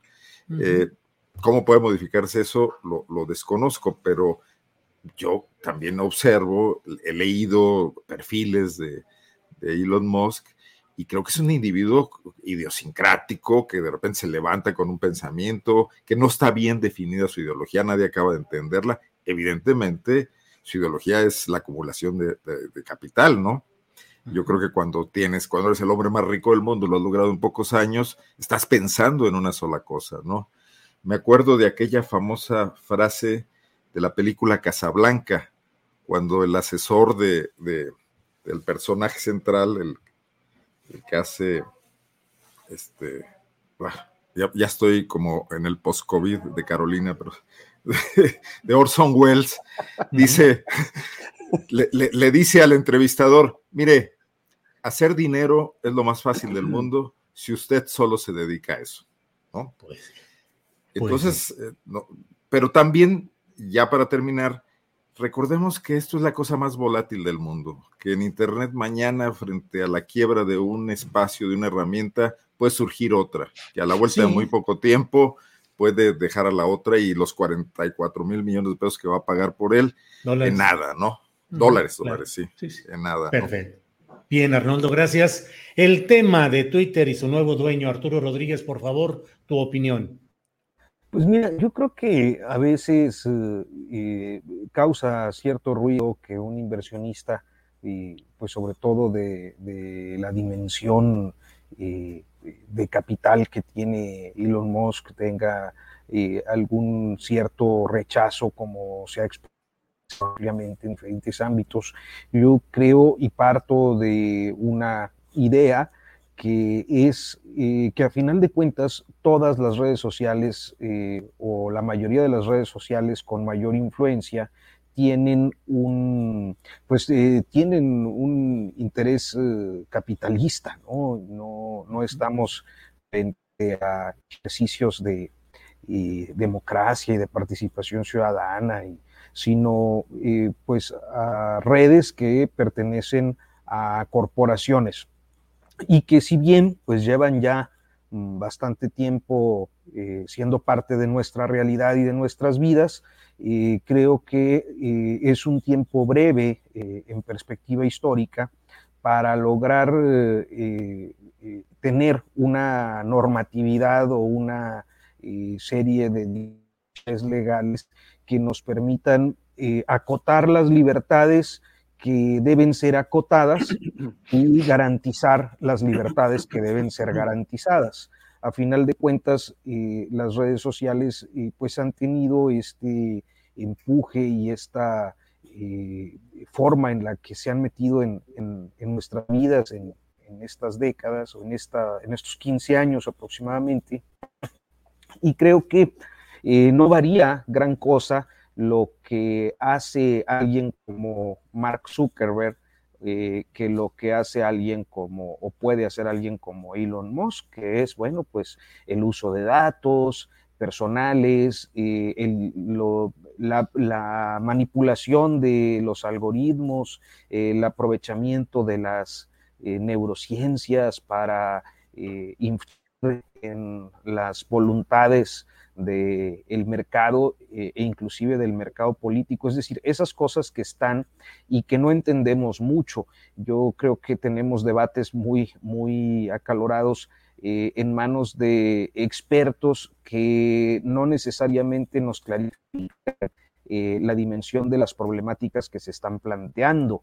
Eh, y, bueno, pues a final de cuentas, yo no siento que eh, de una corporación a otra o de un magnate a otro haya mayor diferencia con lo que hemos conocido. Y también creo que en la medida en la que pues está de un esquema capitalista, la demanda de un servicio puede ser eh, pues boicoteada o eh, anulada o caer como han caído eh, algunas redes sociales en función de restricciones o de políticas que no son pues, aceptables para una gran cantidad de usuarios. Entonces, pues esa, esa sería mi, mi perspectiva, o sea, Creo que por el momento, pues yo no tendría ninguna alarma con Twitter, más allá de las alarmas encendidas que tengo con cualquier otra red social, eh, pero pues eh, creo que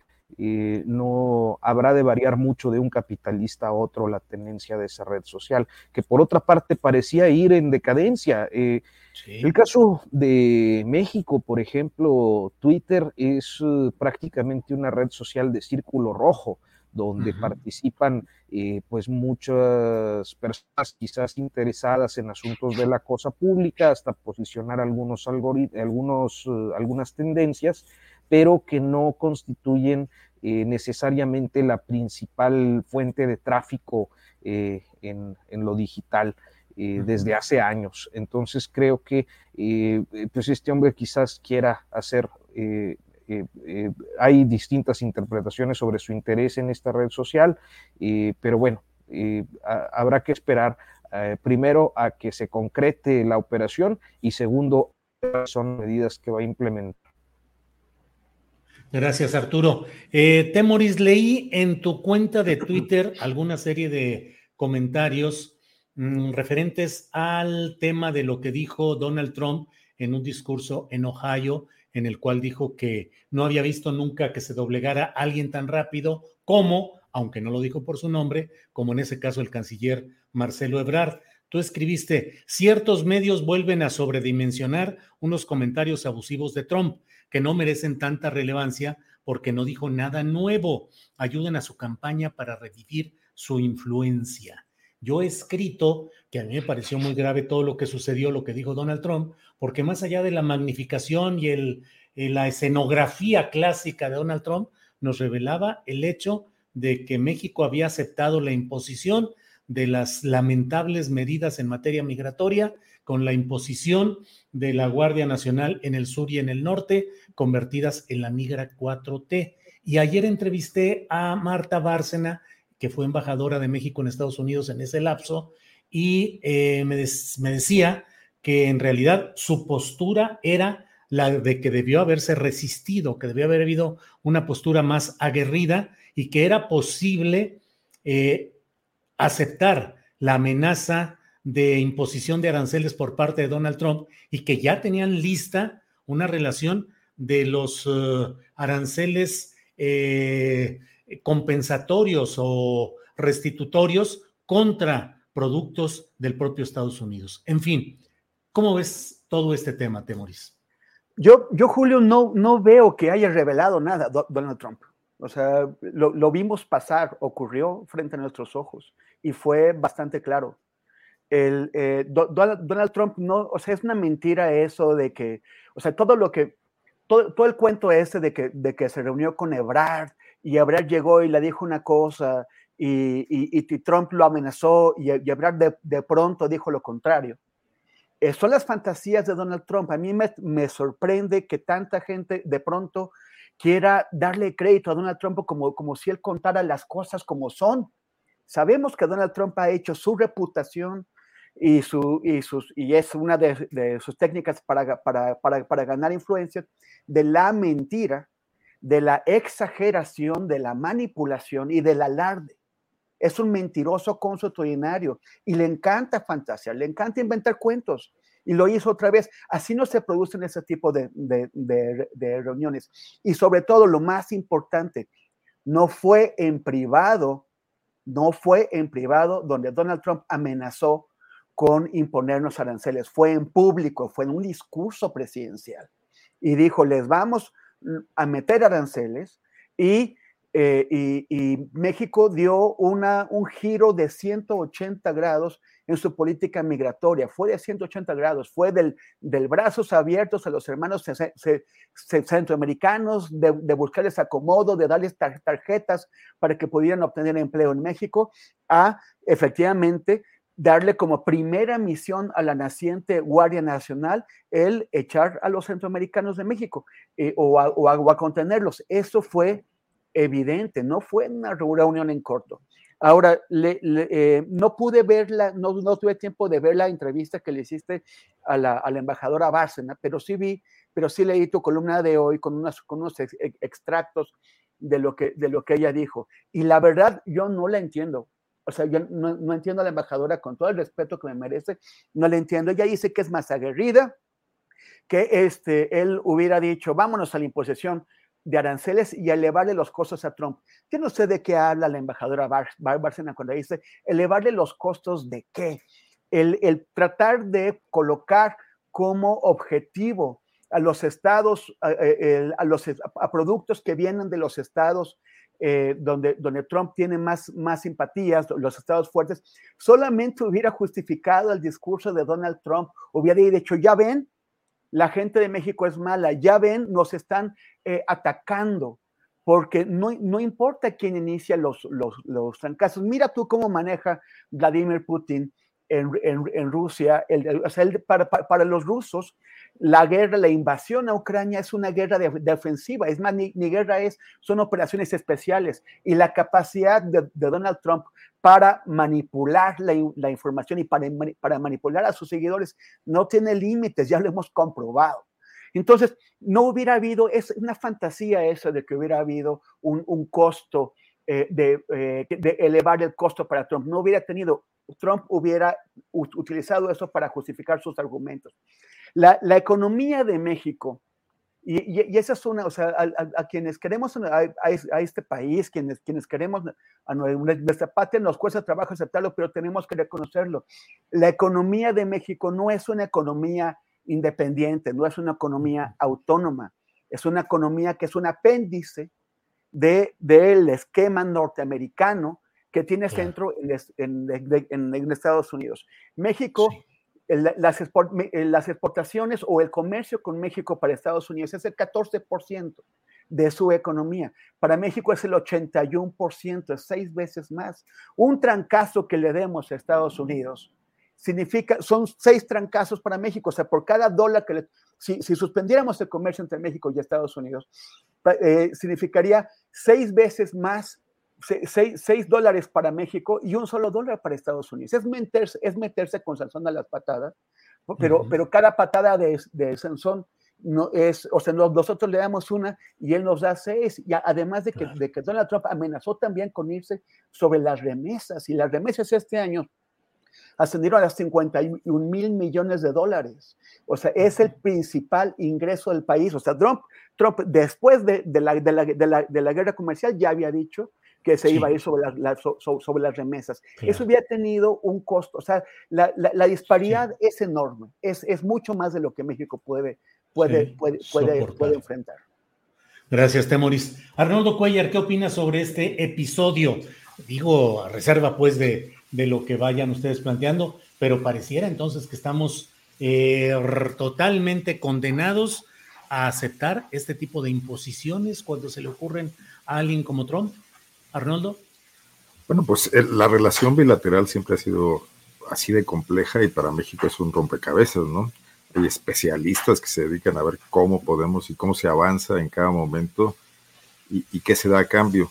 Por cierto, nada más agradecerle a Mónica Aguilar en el chat que me hizo la oportunísima observación de que la película a la que me refería era El Ciudadano Kane y no Casablanca, perdón. Mm. Y eso que no me ha dado COVID, pero bueno. Mira, Julio, eh, yo también coincido con Temoris que es muy fácil opinar, eh, como lo está haciendo la embajadora Bárcenas, sobre lo que pudo haber sido, y que a lo mejor provocó también su salida de, la embajada de Estados Unidos, su, su jubilación adelantada, ¿no?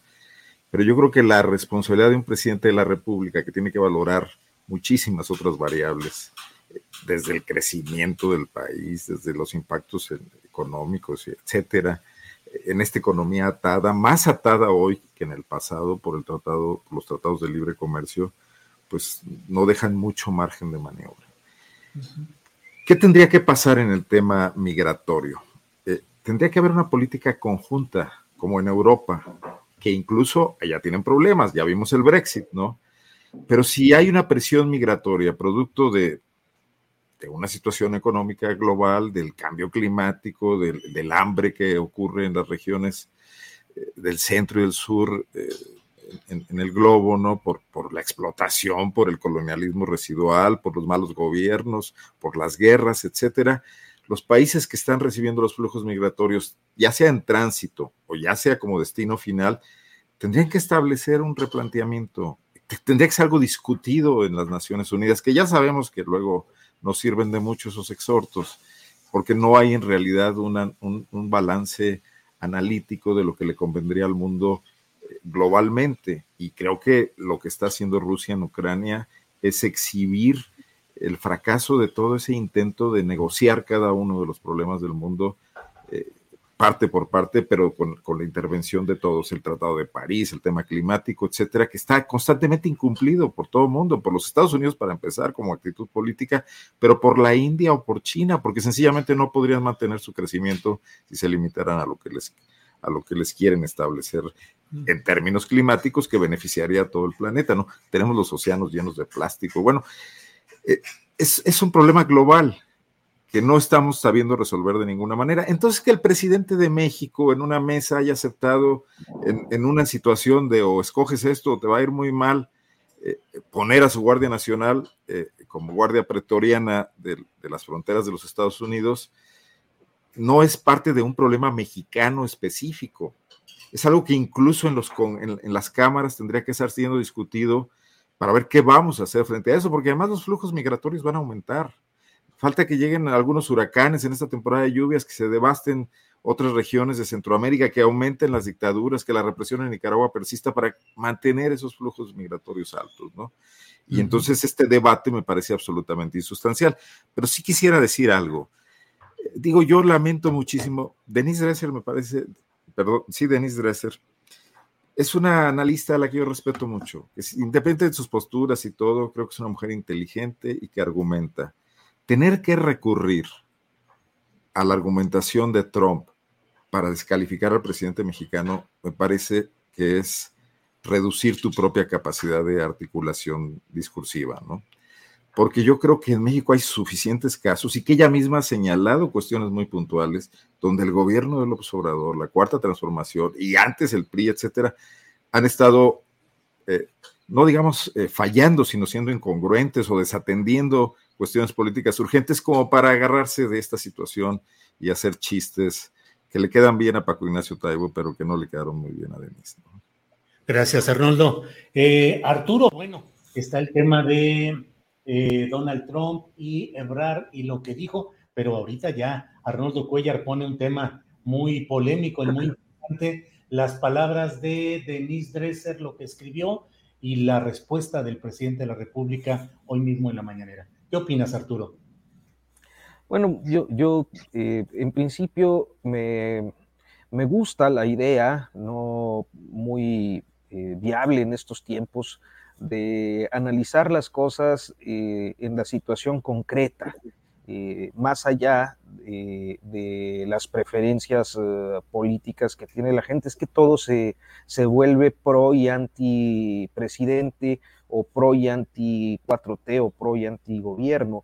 Y me parece que hay eh, la mayoría de los temas que tienen que ver con política pública, pues no pueden pasarse así nada más, sino que tienen que observarse a profundidad. Mira, yo creo que en su oportunidad, eh, en aquel junio de 2019 eh, había una alerta o una serie de alertas de diplomáticos de carrera, de internacionalistas, eh, que le decían al canciller Marcelo Ebrard que era inadecuado reaccionar a, a una política exterior tuitera, porque básicamente estos amagos eh, arancelarios se dieron a través de la red social y entonces México reacciona enviando una, una delegación.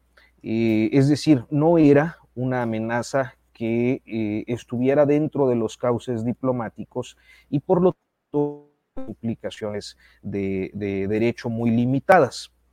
Creo que esas alertas se relacionaban también, y lo recuerdo muy particularmente en las posiciones que externó en aquel momento Porfirio Muñoz Ledo.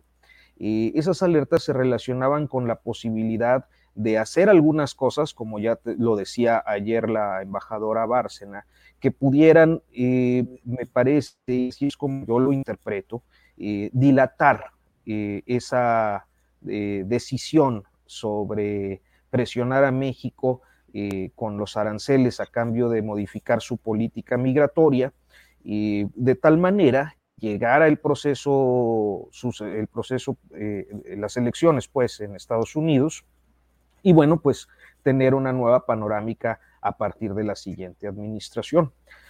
Claro, esto se ve desde afuera, es decir, uno observa eh, eh, escucha las diferentes posiciones, las diferentes opiniones. Parecía que en efecto fue una medida precipitada y desesperada ir a, buscar un acuerdo cuando no había una eh, amenaza eh, formal que pudiéramos estar en ese momento revisando, pero creo que quizás tendríamos que explicárnoslo en dos sentidos y ahí sí cada quien elige. Eh, por una parte, eh, una inexperiencia del de, eh, canciller Marcelo Ebrard en temas de política exterior y de cómo tendría que conducirse en ese momento, y dos, una presión tan fuerte sobre el Estado mexicano que obligó primero a revertir una política histórica que México ha mantenido de brazos abiertos a los países del mundo eh, y que implicó algo que yo creo que para el presidente López Obrador y su proyecto de gobierno, pues fue algo indeseable, como lo es el hecho de haber tenido que distraer a la entonces recientemente creada Guardia Nacional eh, en la vigilancia de la frontera sur eh, para eh, cumplir con el acuerdo que había alcanzado Ebrard eh, en Washington, eh, en lugar de que esta Guardia Nacional pues se abocara a lo que en aquellos días, y me remito a este informe de los 100 días que había dado el presidente en aquel tiempo, pues existía la, el compromiso, inclusive la definición discursiva del presidente de que eh, el, del éxito de la Guardia Nacional dependía el éxito de la 4T. Entonces, distraer esa política tan importante para él, para el país, para, para su gobierno, para su legado en el tema migratorio, creo que nos habla de la dimensión de las presiones que quizás no estaban en el, en el en, el ámbito público. Eh, a final de cuentas, lo que vimos el fin de semana con Donald Trump, pues es a Donald Trump, Donald Trump, ¿no? Un bravucón que sí exagera la nota, que ciertamente, bueno, pues está eh, evidenciando y poniendo eh, en, duda el desempeño del canciller Marcelo Ebrard, pero que como ya decía Temoris, pues tampoco es algo nuevo, porque todo eso pasó eh, de manera muy pública. Vimos eh, además las comunicaciones que tenían allá en sus eh, en Washington y finalmente pues una admisión que creo que, que hoy se nos olvida del propio canciller cuando se realiza aquel meeting, si no me falla la memoria, fue el 8 de junio de 2019 en Tijuana, que era un meeting para ir a, a fijar una posición a la frontera, pero que dado que se alcanzó el acuerdo, se convirtió en un mitin de autoafirmación de la 4T, donde Marcelo Ebrard pues prácticamente acepta, sí perdimos, pero no perdimos tanto. y creo que a final de cuentas, pues es eh, la conclusión que entonces como hoy eh, eh, tenemos de ese episodio. Bien, gracias Arturo. Temoris Greco sobre el tema de Denise Dresser su comentario de que eh, la metieron doblada. Eh, ¿Qué opinas y la respuesta del propio presidente de la República hoy? ¿Qué opinas, Temoris? Pues em, no, no sé. O sea, de, de, Denise, de ser suele, suele, tener opiniones muy, muy, muy polémicas, pero no con ese lenguaje. Entonces, eh, y a mí me parece que sí, ya, ya Paco Ignacio Taibo lo había dejado pues lo había empleado, pero que me, hace pensar que, las personas que son críticas, pues están teniendo muy, muchos problemas para articular sus ideas y para, y para tratar de, presentarlas, de, resumirlas de una, de, una forma que, que, tenga algún tipo de impacto. Y recurren a, pues, a este lenguaje. Y a mí me parece básicamente chafa. De a Denise, de, Denise Dresser se le puede decir muchas cosas, pero yo no habría pensado que eh, iba a recurrir a, este, a estos conceptos tan chafas. Y, es básicamente chafa. Es todo lo que puedo decir sobre eso. Gracias, Temoris. Eh, Arnoldo Cuellar, ahora sí que haya sido como haya sido, este viernes habrá una comunicación virtual entre el presidente de México y el presidente de Estados Unidos, Joe Biden. Este viernes se supone que hablarán sobre eh, la cumbre de las Américas, sobre migración, aunque el propio presidente hoy en la mañana dijo que no sabía bien a bien cuál era el propósito de esa llamada. Eh, ¿Cómo ves ese curso de ese acompañamiento del presidente de México, el presidente Biden, la cumbre de las Américas? Mm, ¿Hay planes conjuntos viables? Eh, ¿Cómo ves todo este tema, Arnoldo? Bueno, el, internacionalismo no es precisamente mi fuerte, pero trataré, ya, que nuestro gobernador va a Washington a, arreglar el tema de las armas de fuego y explosivos, trataré de, batear esa bola que me pones. Comento rápidamente que hace un momento cerré diciendo que lo que en Taibo no se veía tan mal en Denis. yo, bueno, corrijo, creo que tampoco, tampoco debo justificar lo que hizo Taibo nada más para no dejar eso y recordar que en su momento fue fuertemente criticado por ese tipo de expresiones, por abonar el discurso de odio, etcétera. Entonces, eh, sí creo que la 4T está logrando el efecto de contagiar también a sus críticos o de hacerlos incurrir en provocaciones. Bueno, el propio presidente, eh, eh, ante esta situación de desesperación, de que por más que intentan diversos discursos, no logran abollar eh, bueno, pues la popularidad, etcétera, la aceptación del presidente, quizás porque están fallando en lo sustancial, que es no pensar en López Obrador, sino pensar en lo que la ciudadanía quiere ver de aquí al futuro, ¿no? En el otro tema, me parece lo más normal del mundo que los presidentes de dos países y de los tres países incluso que tienen un fuerte nexo comercial, y diplomático y geopolítico estén en comunicación permanente. Yo, yo creo que no deberían extrañarnos esas llamadas. Eh, también sería deseable que, hubiera una cuestión de conocimiento público de lo que ahí se trata. Eh, los temas globales están, están muy candentes como para eh, no poder, no hablar sobre ellos en regiones como estas que tienen, las inflaciones están muy, muy conectadas, la inflación norteamericana no, no cede, y, bueno, la respuesta debe ser en conjunto. Por eso se integró la economía de América del Norte, para que, para que ya no pasaran estas, incluso las asimetrías que subsisten no fueran tan perjudiciales, sobre todo para los, socios más débiles. Eh, no, no tengo idea, pero no tengo idea de qué puedan tratar, de qué puedan tratar en la parte que se pueda conocer y en la parte que no se pueda conocer. Eh, yo creo que lo migratorio es una cuestión, pero también el presidente Biden está enfrentado a esta situación de una popularidad a la baja y de un reto constante de los políticos republicanos, más la reaparición de Trump, ¿no? Que, que, me imagino que está impactando en algunas de sus políticas públicas. Hay cosas que no van a pasar definitivamente eh, el filtro legislativo en muchos temas y, otras están muy comprometidas, pero además está el otro tema que aquí hemos tocado algunas veces de la cuestión eh, sindical. Los sindicatos norteamericanos que, cuyos agremiados se habían sumado a las huestes de Trump en su desesperación, de alguna manera recompusieron cosas y regresaron a apoyar a los demócratas, tampoco masivamente, tampoco. Por ejemplo, me llama mucho la atención que se hable del triunfo de Macron en Francia como algo casi milagroso cuando la ventaja fue definitiva. Ya quisiera Biden haber tenido una ventaja como la que tuvo Macron, independientemente del crecimiento de la ultraderecha.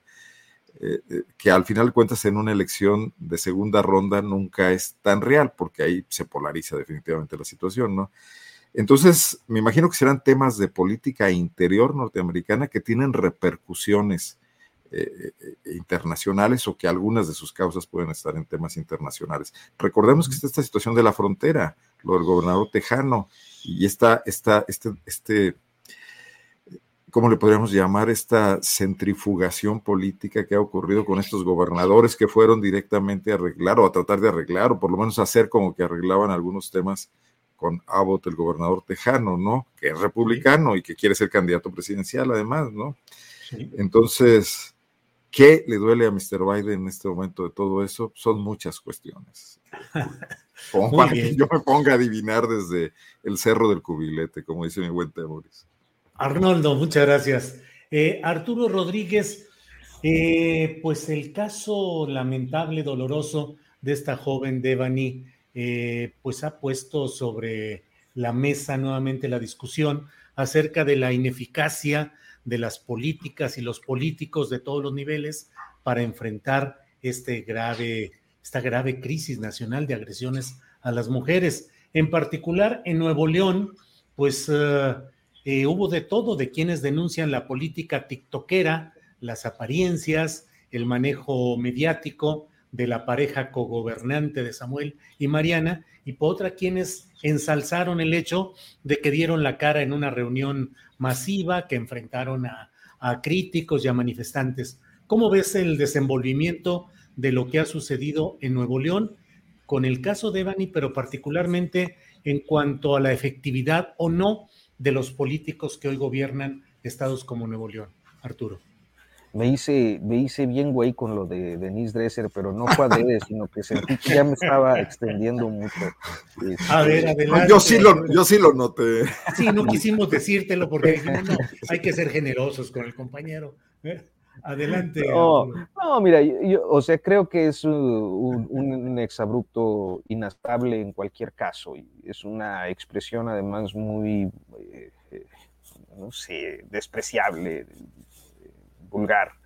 Eh, creo que es innecesario cuando se ejerce eh, el periodismo de opinión recurrir a ese tipo de expresiones para pues calificar un hecho de la vida pública. Yo creo que muchas veces cuando uno ve ciertos desastres o ciertas declaraciones o ciertas expresiones y vienen a mi mente casos como el de Gabriel Cuadri, pues uno sí quisiera poder salir este, echando mentadas o yo qué sé, pero pero creo que es innecesario porque eh, la discusión pública, eh, los asuntos de la cosa pública, pues son de primera importancia y son relevantísimos y ameritan una seriedad eh, y una responsabilidad que creo que todos debemos contribuir a sostener. Por otra parte, y precisamente en extensión a este último comentario, Creo que en diferentes zonas del país hemos visto la proliferación, la expansión, la extensión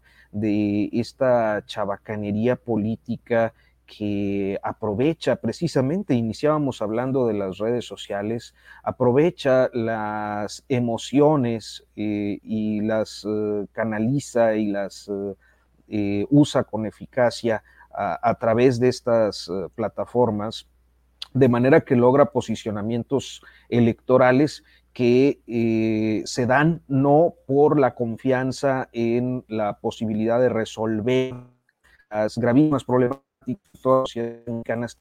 sino por eh, simpatía, por eh, eh, tener algún punto de coincidencia, inclusive los desplantes machistas, en la frivolidad, que se en el culto a la personalidad, eh, y eso naturalmente pues tiene luego consecuencias, consecuencias porque gente con muy pocas aptitudes para el servicio público termina al frente de grandes responsabilidades y en el caso que nos ocupa pues nada más y nada menos que de uno de los estados económicamente más importantes para este país como lo es el estado de Nuevo León en el que eh, pues sí hay un fenómeno eh, de violencia y particularmente como lo hemos visto en estas semanas de violencia contra las mujeres que eh, hasta este momento no parece tener una eh, pues confronta o una respuesta para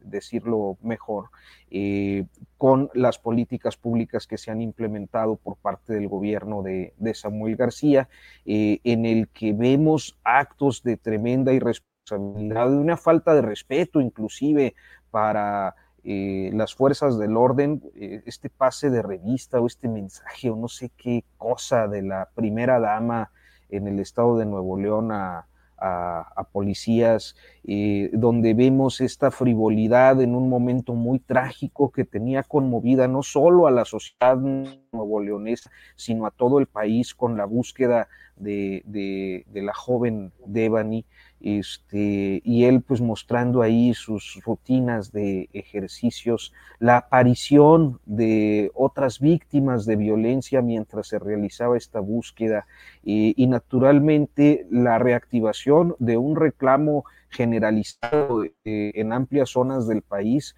por eh, pues esta eh, situación brutal e inaceptable a la que yo no sé si alguien pueda o cómo podrían dar una respuesta eh, eficaz, cuáles son los mecanismos que tendrían que implementarse para reducir, porque creo que también una parte que poco se toca, es decir, con, decía yo hace unos momentos, y además ya lo estoy diciendo en todos los temas, porque es lo mismo, siempre termina siendo un asunto que si el presidente o, eh, lo hace bien o lo hace mal y que el gobernador y tal.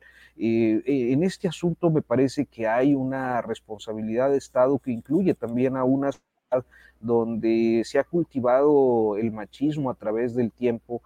alguien me corregía ayer, decía yo que, una, que las formas más violentas de ese machismo se han patentado en los últimos años con casos como este, y que estos que eh, eh, vemos eh, de manera cotidiana, este, pero alguien me corregía y me decía, es que todo el machismo es violento, pues entonces también hay una necesidad de que en las sociedades cambios profundos eh, en la comprensión que creo que se han dado en algunos sectores, producto eh, a veces abusivo y lo que sea, pero producto de procesos como el MeToo, pero que no están extendidos a toda la sociedad.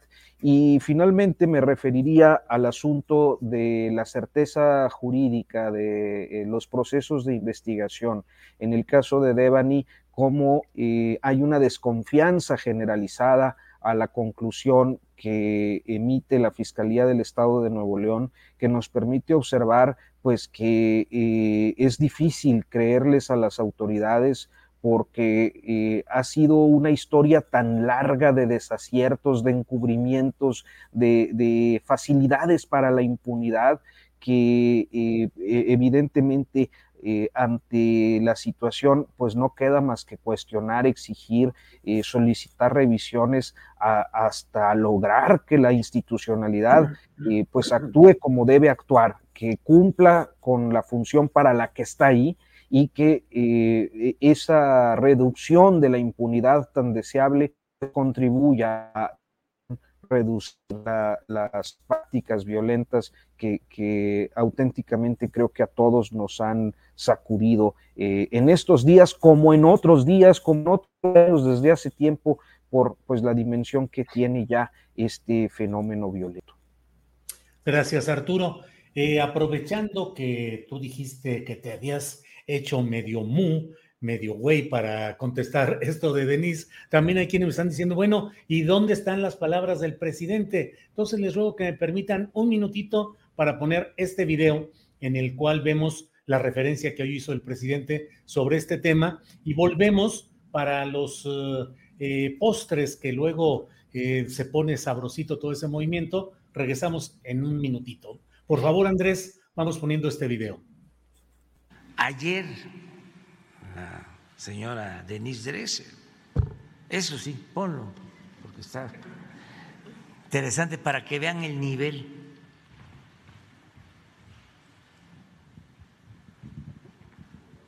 Trump exigió y AMLO entregó. Trump amenazó y AMLO cedió.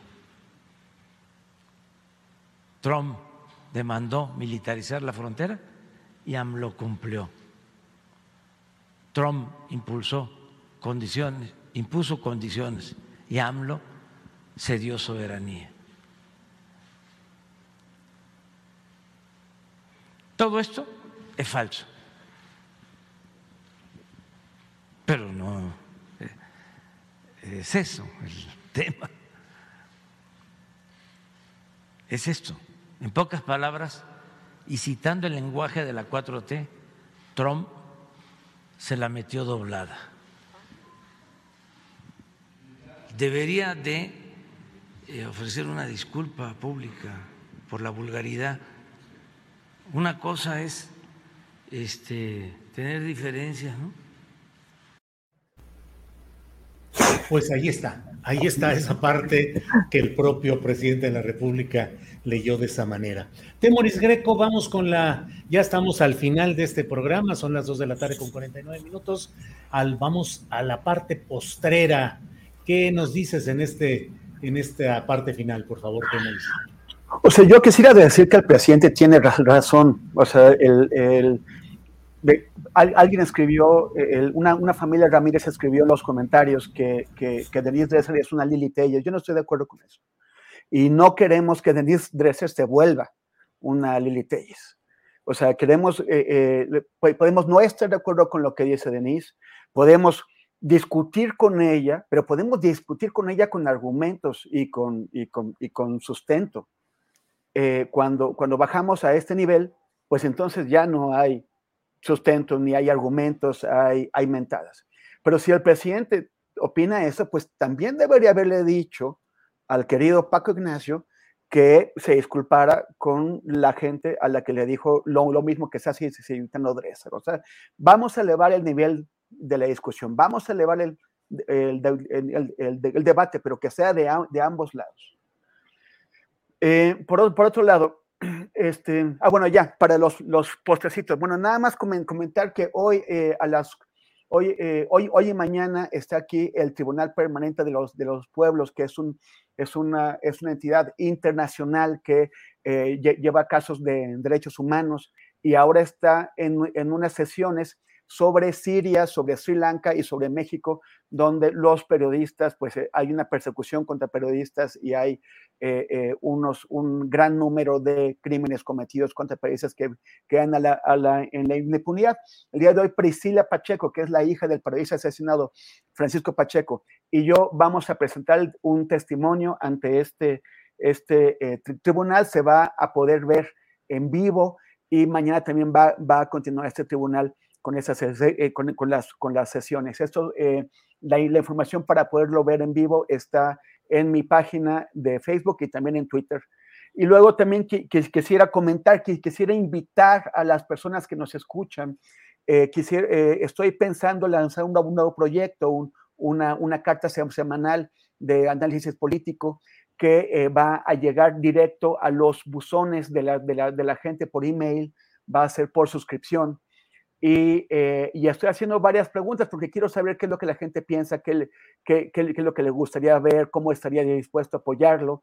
Y también la información está, eh, el día de hoy la, la, puse tanto en mi muro como en, en, en Twitter, o sea, en, en, Facebook y en Twitter. En mi muro en facebook.com diagonal temoris y en Twitter en diagonal en arroba temoris. Entonces los invito a, a verlo, a comentarlo y ojalá me puedan eh, apoyar en este nuevo proyecto. Y pues muchas gracias. Este, nos, nos vemos el martes, como siempre, con eh, Arturo, Arnoldo y Julio. Gracias. Temoris, aprovecho nada más para preguntarte. Hoy tuvimos al inicio del programa ah. eh, una entrevista con Adela Navarro, directora del semanario Z de Tijuana, y con uh, Anabel Hernández, periodista, sobre este eh, tribunal que se está desarrollando sobre asesinatos de periodistas.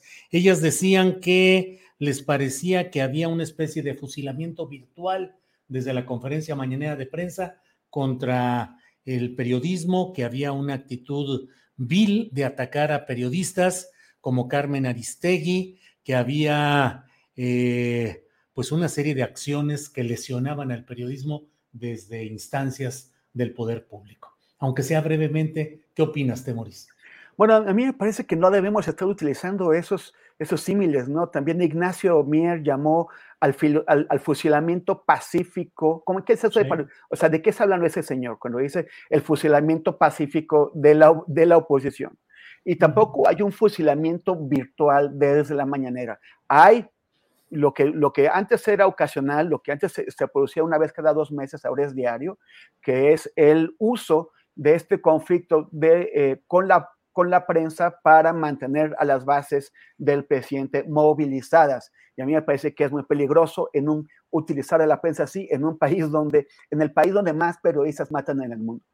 Entonces, a mí eh, eso, eso sí, sí, sí, me parece que, que es un, des, un, despropósito. Ahora, llamarlo fusilamiento, vamos a tener cuidado con las palabras, es lo que cada vez hay menos en estos días, y a mí me parece que la querida las queridas Adela y, y, y, Anabel podrían encontrar mejores con, eh, comparaciones. Vamos a dejar de fusilarnos, de, de llamarnos traidores y de, eh, de, de, de, la crispación. Vamos a tratar de bajarle a la crispación.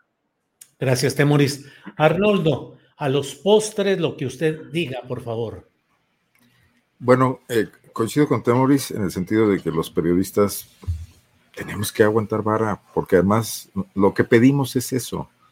O sea, pedimos que cuando nosotros hacemos una crítica a un político, el político se aguante, que responda con hechos en todo caso. Yo le decía alguna vez en algún debate a un político, es que si yo digo que tú eres ineficiente, tu respuesta debe ser ser eficiente y me callas la boca, ¿no? Si yo digo que en tal cosa no está funcionando y tú haces que funcione, ganan todos, ganas tú, me desmientes a mí y gana la gente que recibe el beneficio de la acción de gobierno, etcétera. Porque además ellos tienen el presupuesto público y pueden hacer cosas, ¿no? Entonces, si hoy tenemos un presidente que considera que debe contestarle a los periodistas, los periodistas no podemos quejarnos, tirarnos al piso y decir, este, el presidente me está fusilando y perdiendo mi credibilidad y algún chairo me va un día en la calle a, a hacer algo, ¿no? Tendríamos que demostrarle al presidente que lo que estamos diciendo es cierto que sus políticas no están funcionando y encontrar datos duros que, que, además deben de sobrar y hacer periodismo de investigación y ir más a fondo, aunque nos todos los días delata, ¿no? Pues que responda lo que quiera y, y, y, que nosotros tengamos el derecho a poder hablar y decir. Me parece eso mejor a cuando el director de un medio de comunicación te pedía que no tocaras un tema, a la autocensura, que en este país hemos vivido constantemente con eso, ¿no? Eh, bueno, y dicho esto, también quisiera comentar con respecto a lo de Samuel, lo de Nuevo León, que estamos invadidos de estos políticos, Julio, eh, ya no solamente es lo tiktokero, es el afán de popularidad. Pero creo que también el presidente López Obrador, cuando responde con estas encuestas mundiales que lo sitúan en segundo lugar, recurre un poco a lo mismo y también los políticos panistas, el gobernador de Guanajuato, etcétera, están preocupados por la popularidad, no por hacer bien las cosas. Y eso está generando un, pro, un problema grave de gobernanza en todos los estados del país, ¿no? Eh, eh, por ejemplo, Samuel eh, García tendría que sentarse a estudiar ¿En qué consiste la violencia feminicida? Debe haber espléndidos académicos en Nuevo León que se lo puedan explicar. ¿Qué ha cambiado? ¿Qué ejemplos hay de otras ciudades? ¿Qué pasó en Ciudad Juárez? ¿Qué, está ocurriendo en las entrañas de esa sociedad? Y cómo ciertos programas de gobierno, con algunas modificaciones pequeñas o grandes, radicales, pueden tratar de influir en que esas situaciones no, no prevalezcan o disminuyan, ¿no? Pero igual cuando el presidente López Obrador se refiere al movimiento feminista con estos clichés de género, cuando dice que las mujeres deben de cuidar a los ancianos, las hermanas en las familias y, establece esos, esos parámetros, este, también tendrían que muchas excelentes eh, vanguardistas feministas de la 4T que hoy ocupan espacios eh, en las cámaras, etcétera, poderle explicar al presidente que ese discurso no está bien, que tiene que aprender, que tiene que eh, entender qué es lo que está cambiando en el mundo, en la conceptualización de los problemas para poder atenderlos, ¿no? Pero no vemos eso. Vemos que únicamente responden a ese tipo de críticas buscando la popularidad y así no se va a solucionar ni uno solo de los problemas que tenemos. ¿no? Gracias, Arnoldo. Gracias. Eh, Arturo Rodríguez, te toca cerrar esta mesa y aportarnos tu comentario final, por favor, Arturo. Sí, pues es que ahora como que a todo mundo le duele que le den un rasponcillo, que te suelten ahí este, comentarios unas horas en, el Twitter, ¿no? Eh, pues a veces sí siente, se siente feo, sobre todo cuando ya le entran al ámbito de la vida privada pero pues bueno, son, son, son gajes del, oficio.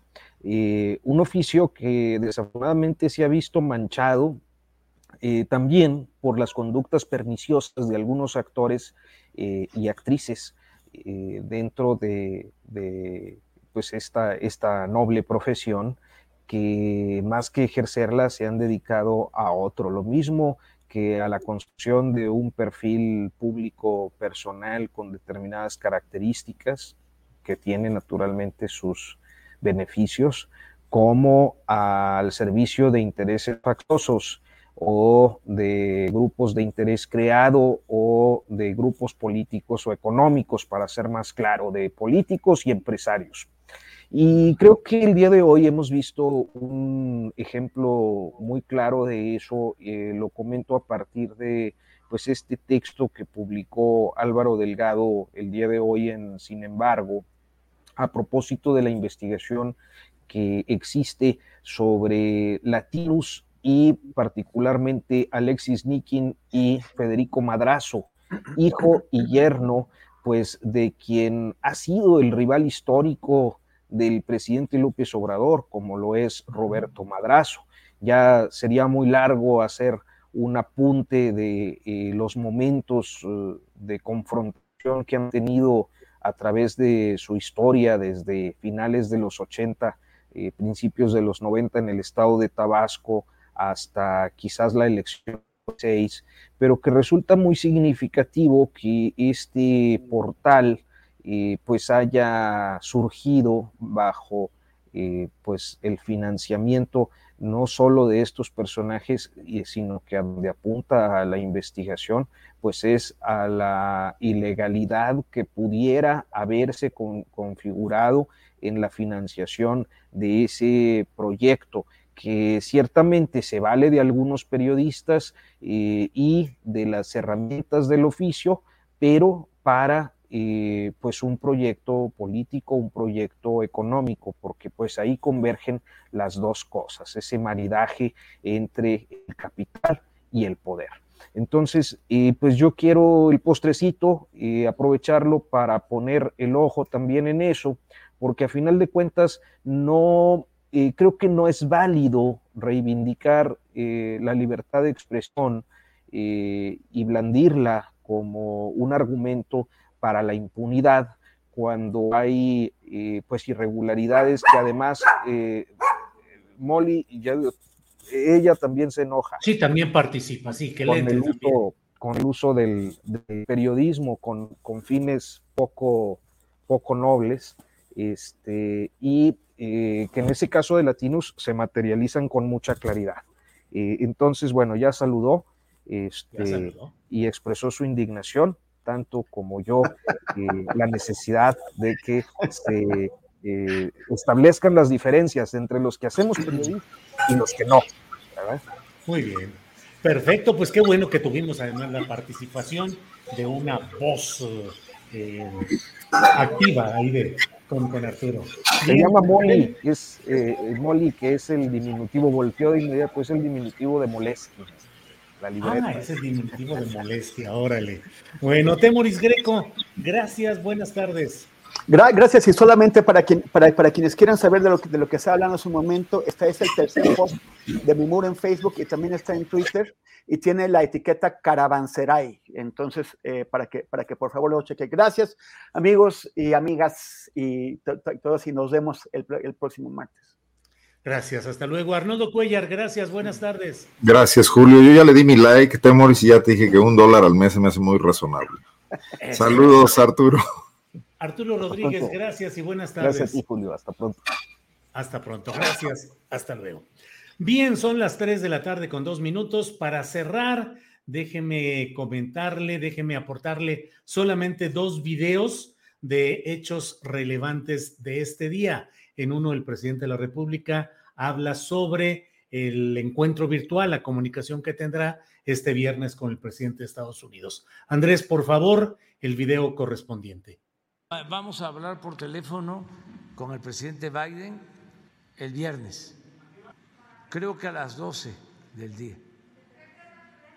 Eh, pues vamos a, este, a esperar porque eh, nos solicitaron ellos la llamada,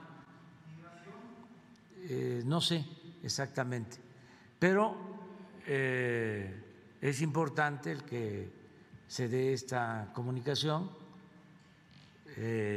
escuchar al presidente Biden, eh, que nos ha tratado con respeto, como también nos trató con respeto el presidente Trump y como nosotros los respetamos a ellos.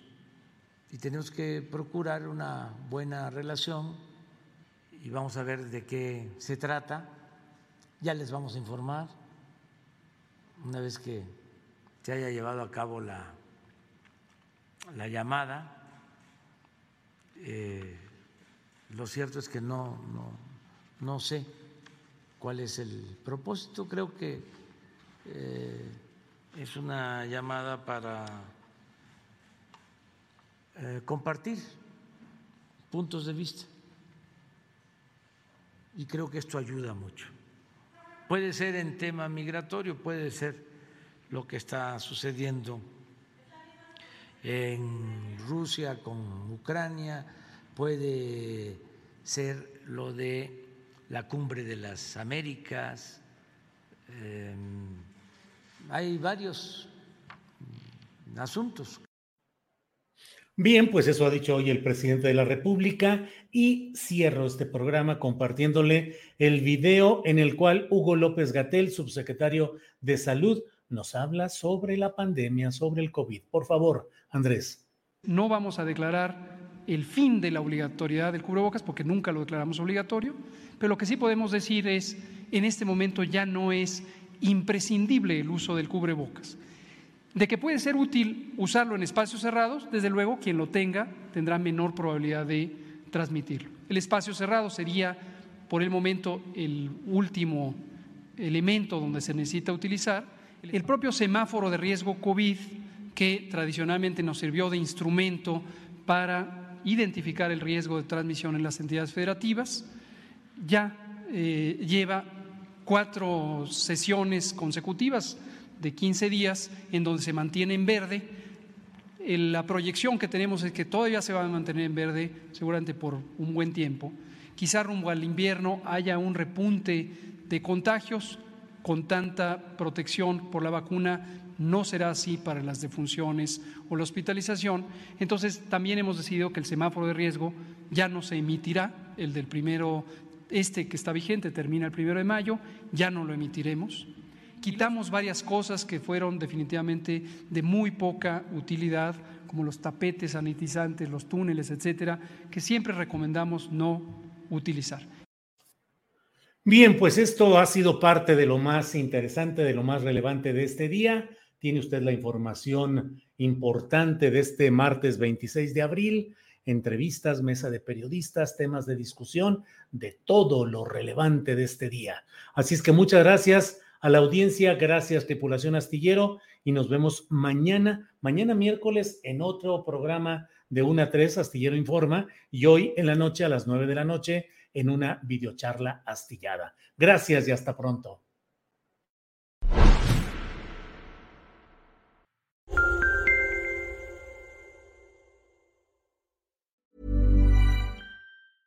Ever catch yourself eating the same flavorless dinner three days in a row? Dreaming of something better? Well, HelloFresh is your guilt-free dream come true, baby. It's me, Kiki Palmer. Let's wake up those taste buds with hot, juicy pecan crusted chicken or garlic butter shrimp scampi. Mm. Hello Fresh. Stop dreaming of all the delicious possibilities and dig in at HelloFresh.com. Let's get this dinner party started. Hola, buenos días, mi pana. Buenos días, bienvenido a Sherwin Williams. ¡Ey! ¿Qué onda, compadre? ¿Qué onda? Ya tengo lista la pintura que ordenaste en el ProPlus app. Con más de 6.000 representantes en nuestras tiendas listos para atenderte en tu idioma y beneficios para contratistas que encontrarás en aliadopro.com. En Sherwin Williams somos el aliado del PRO.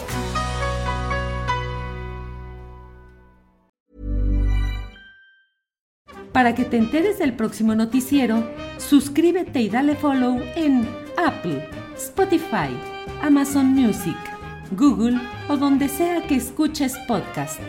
Te invitamos a visitar nuestra página julioastillero.com.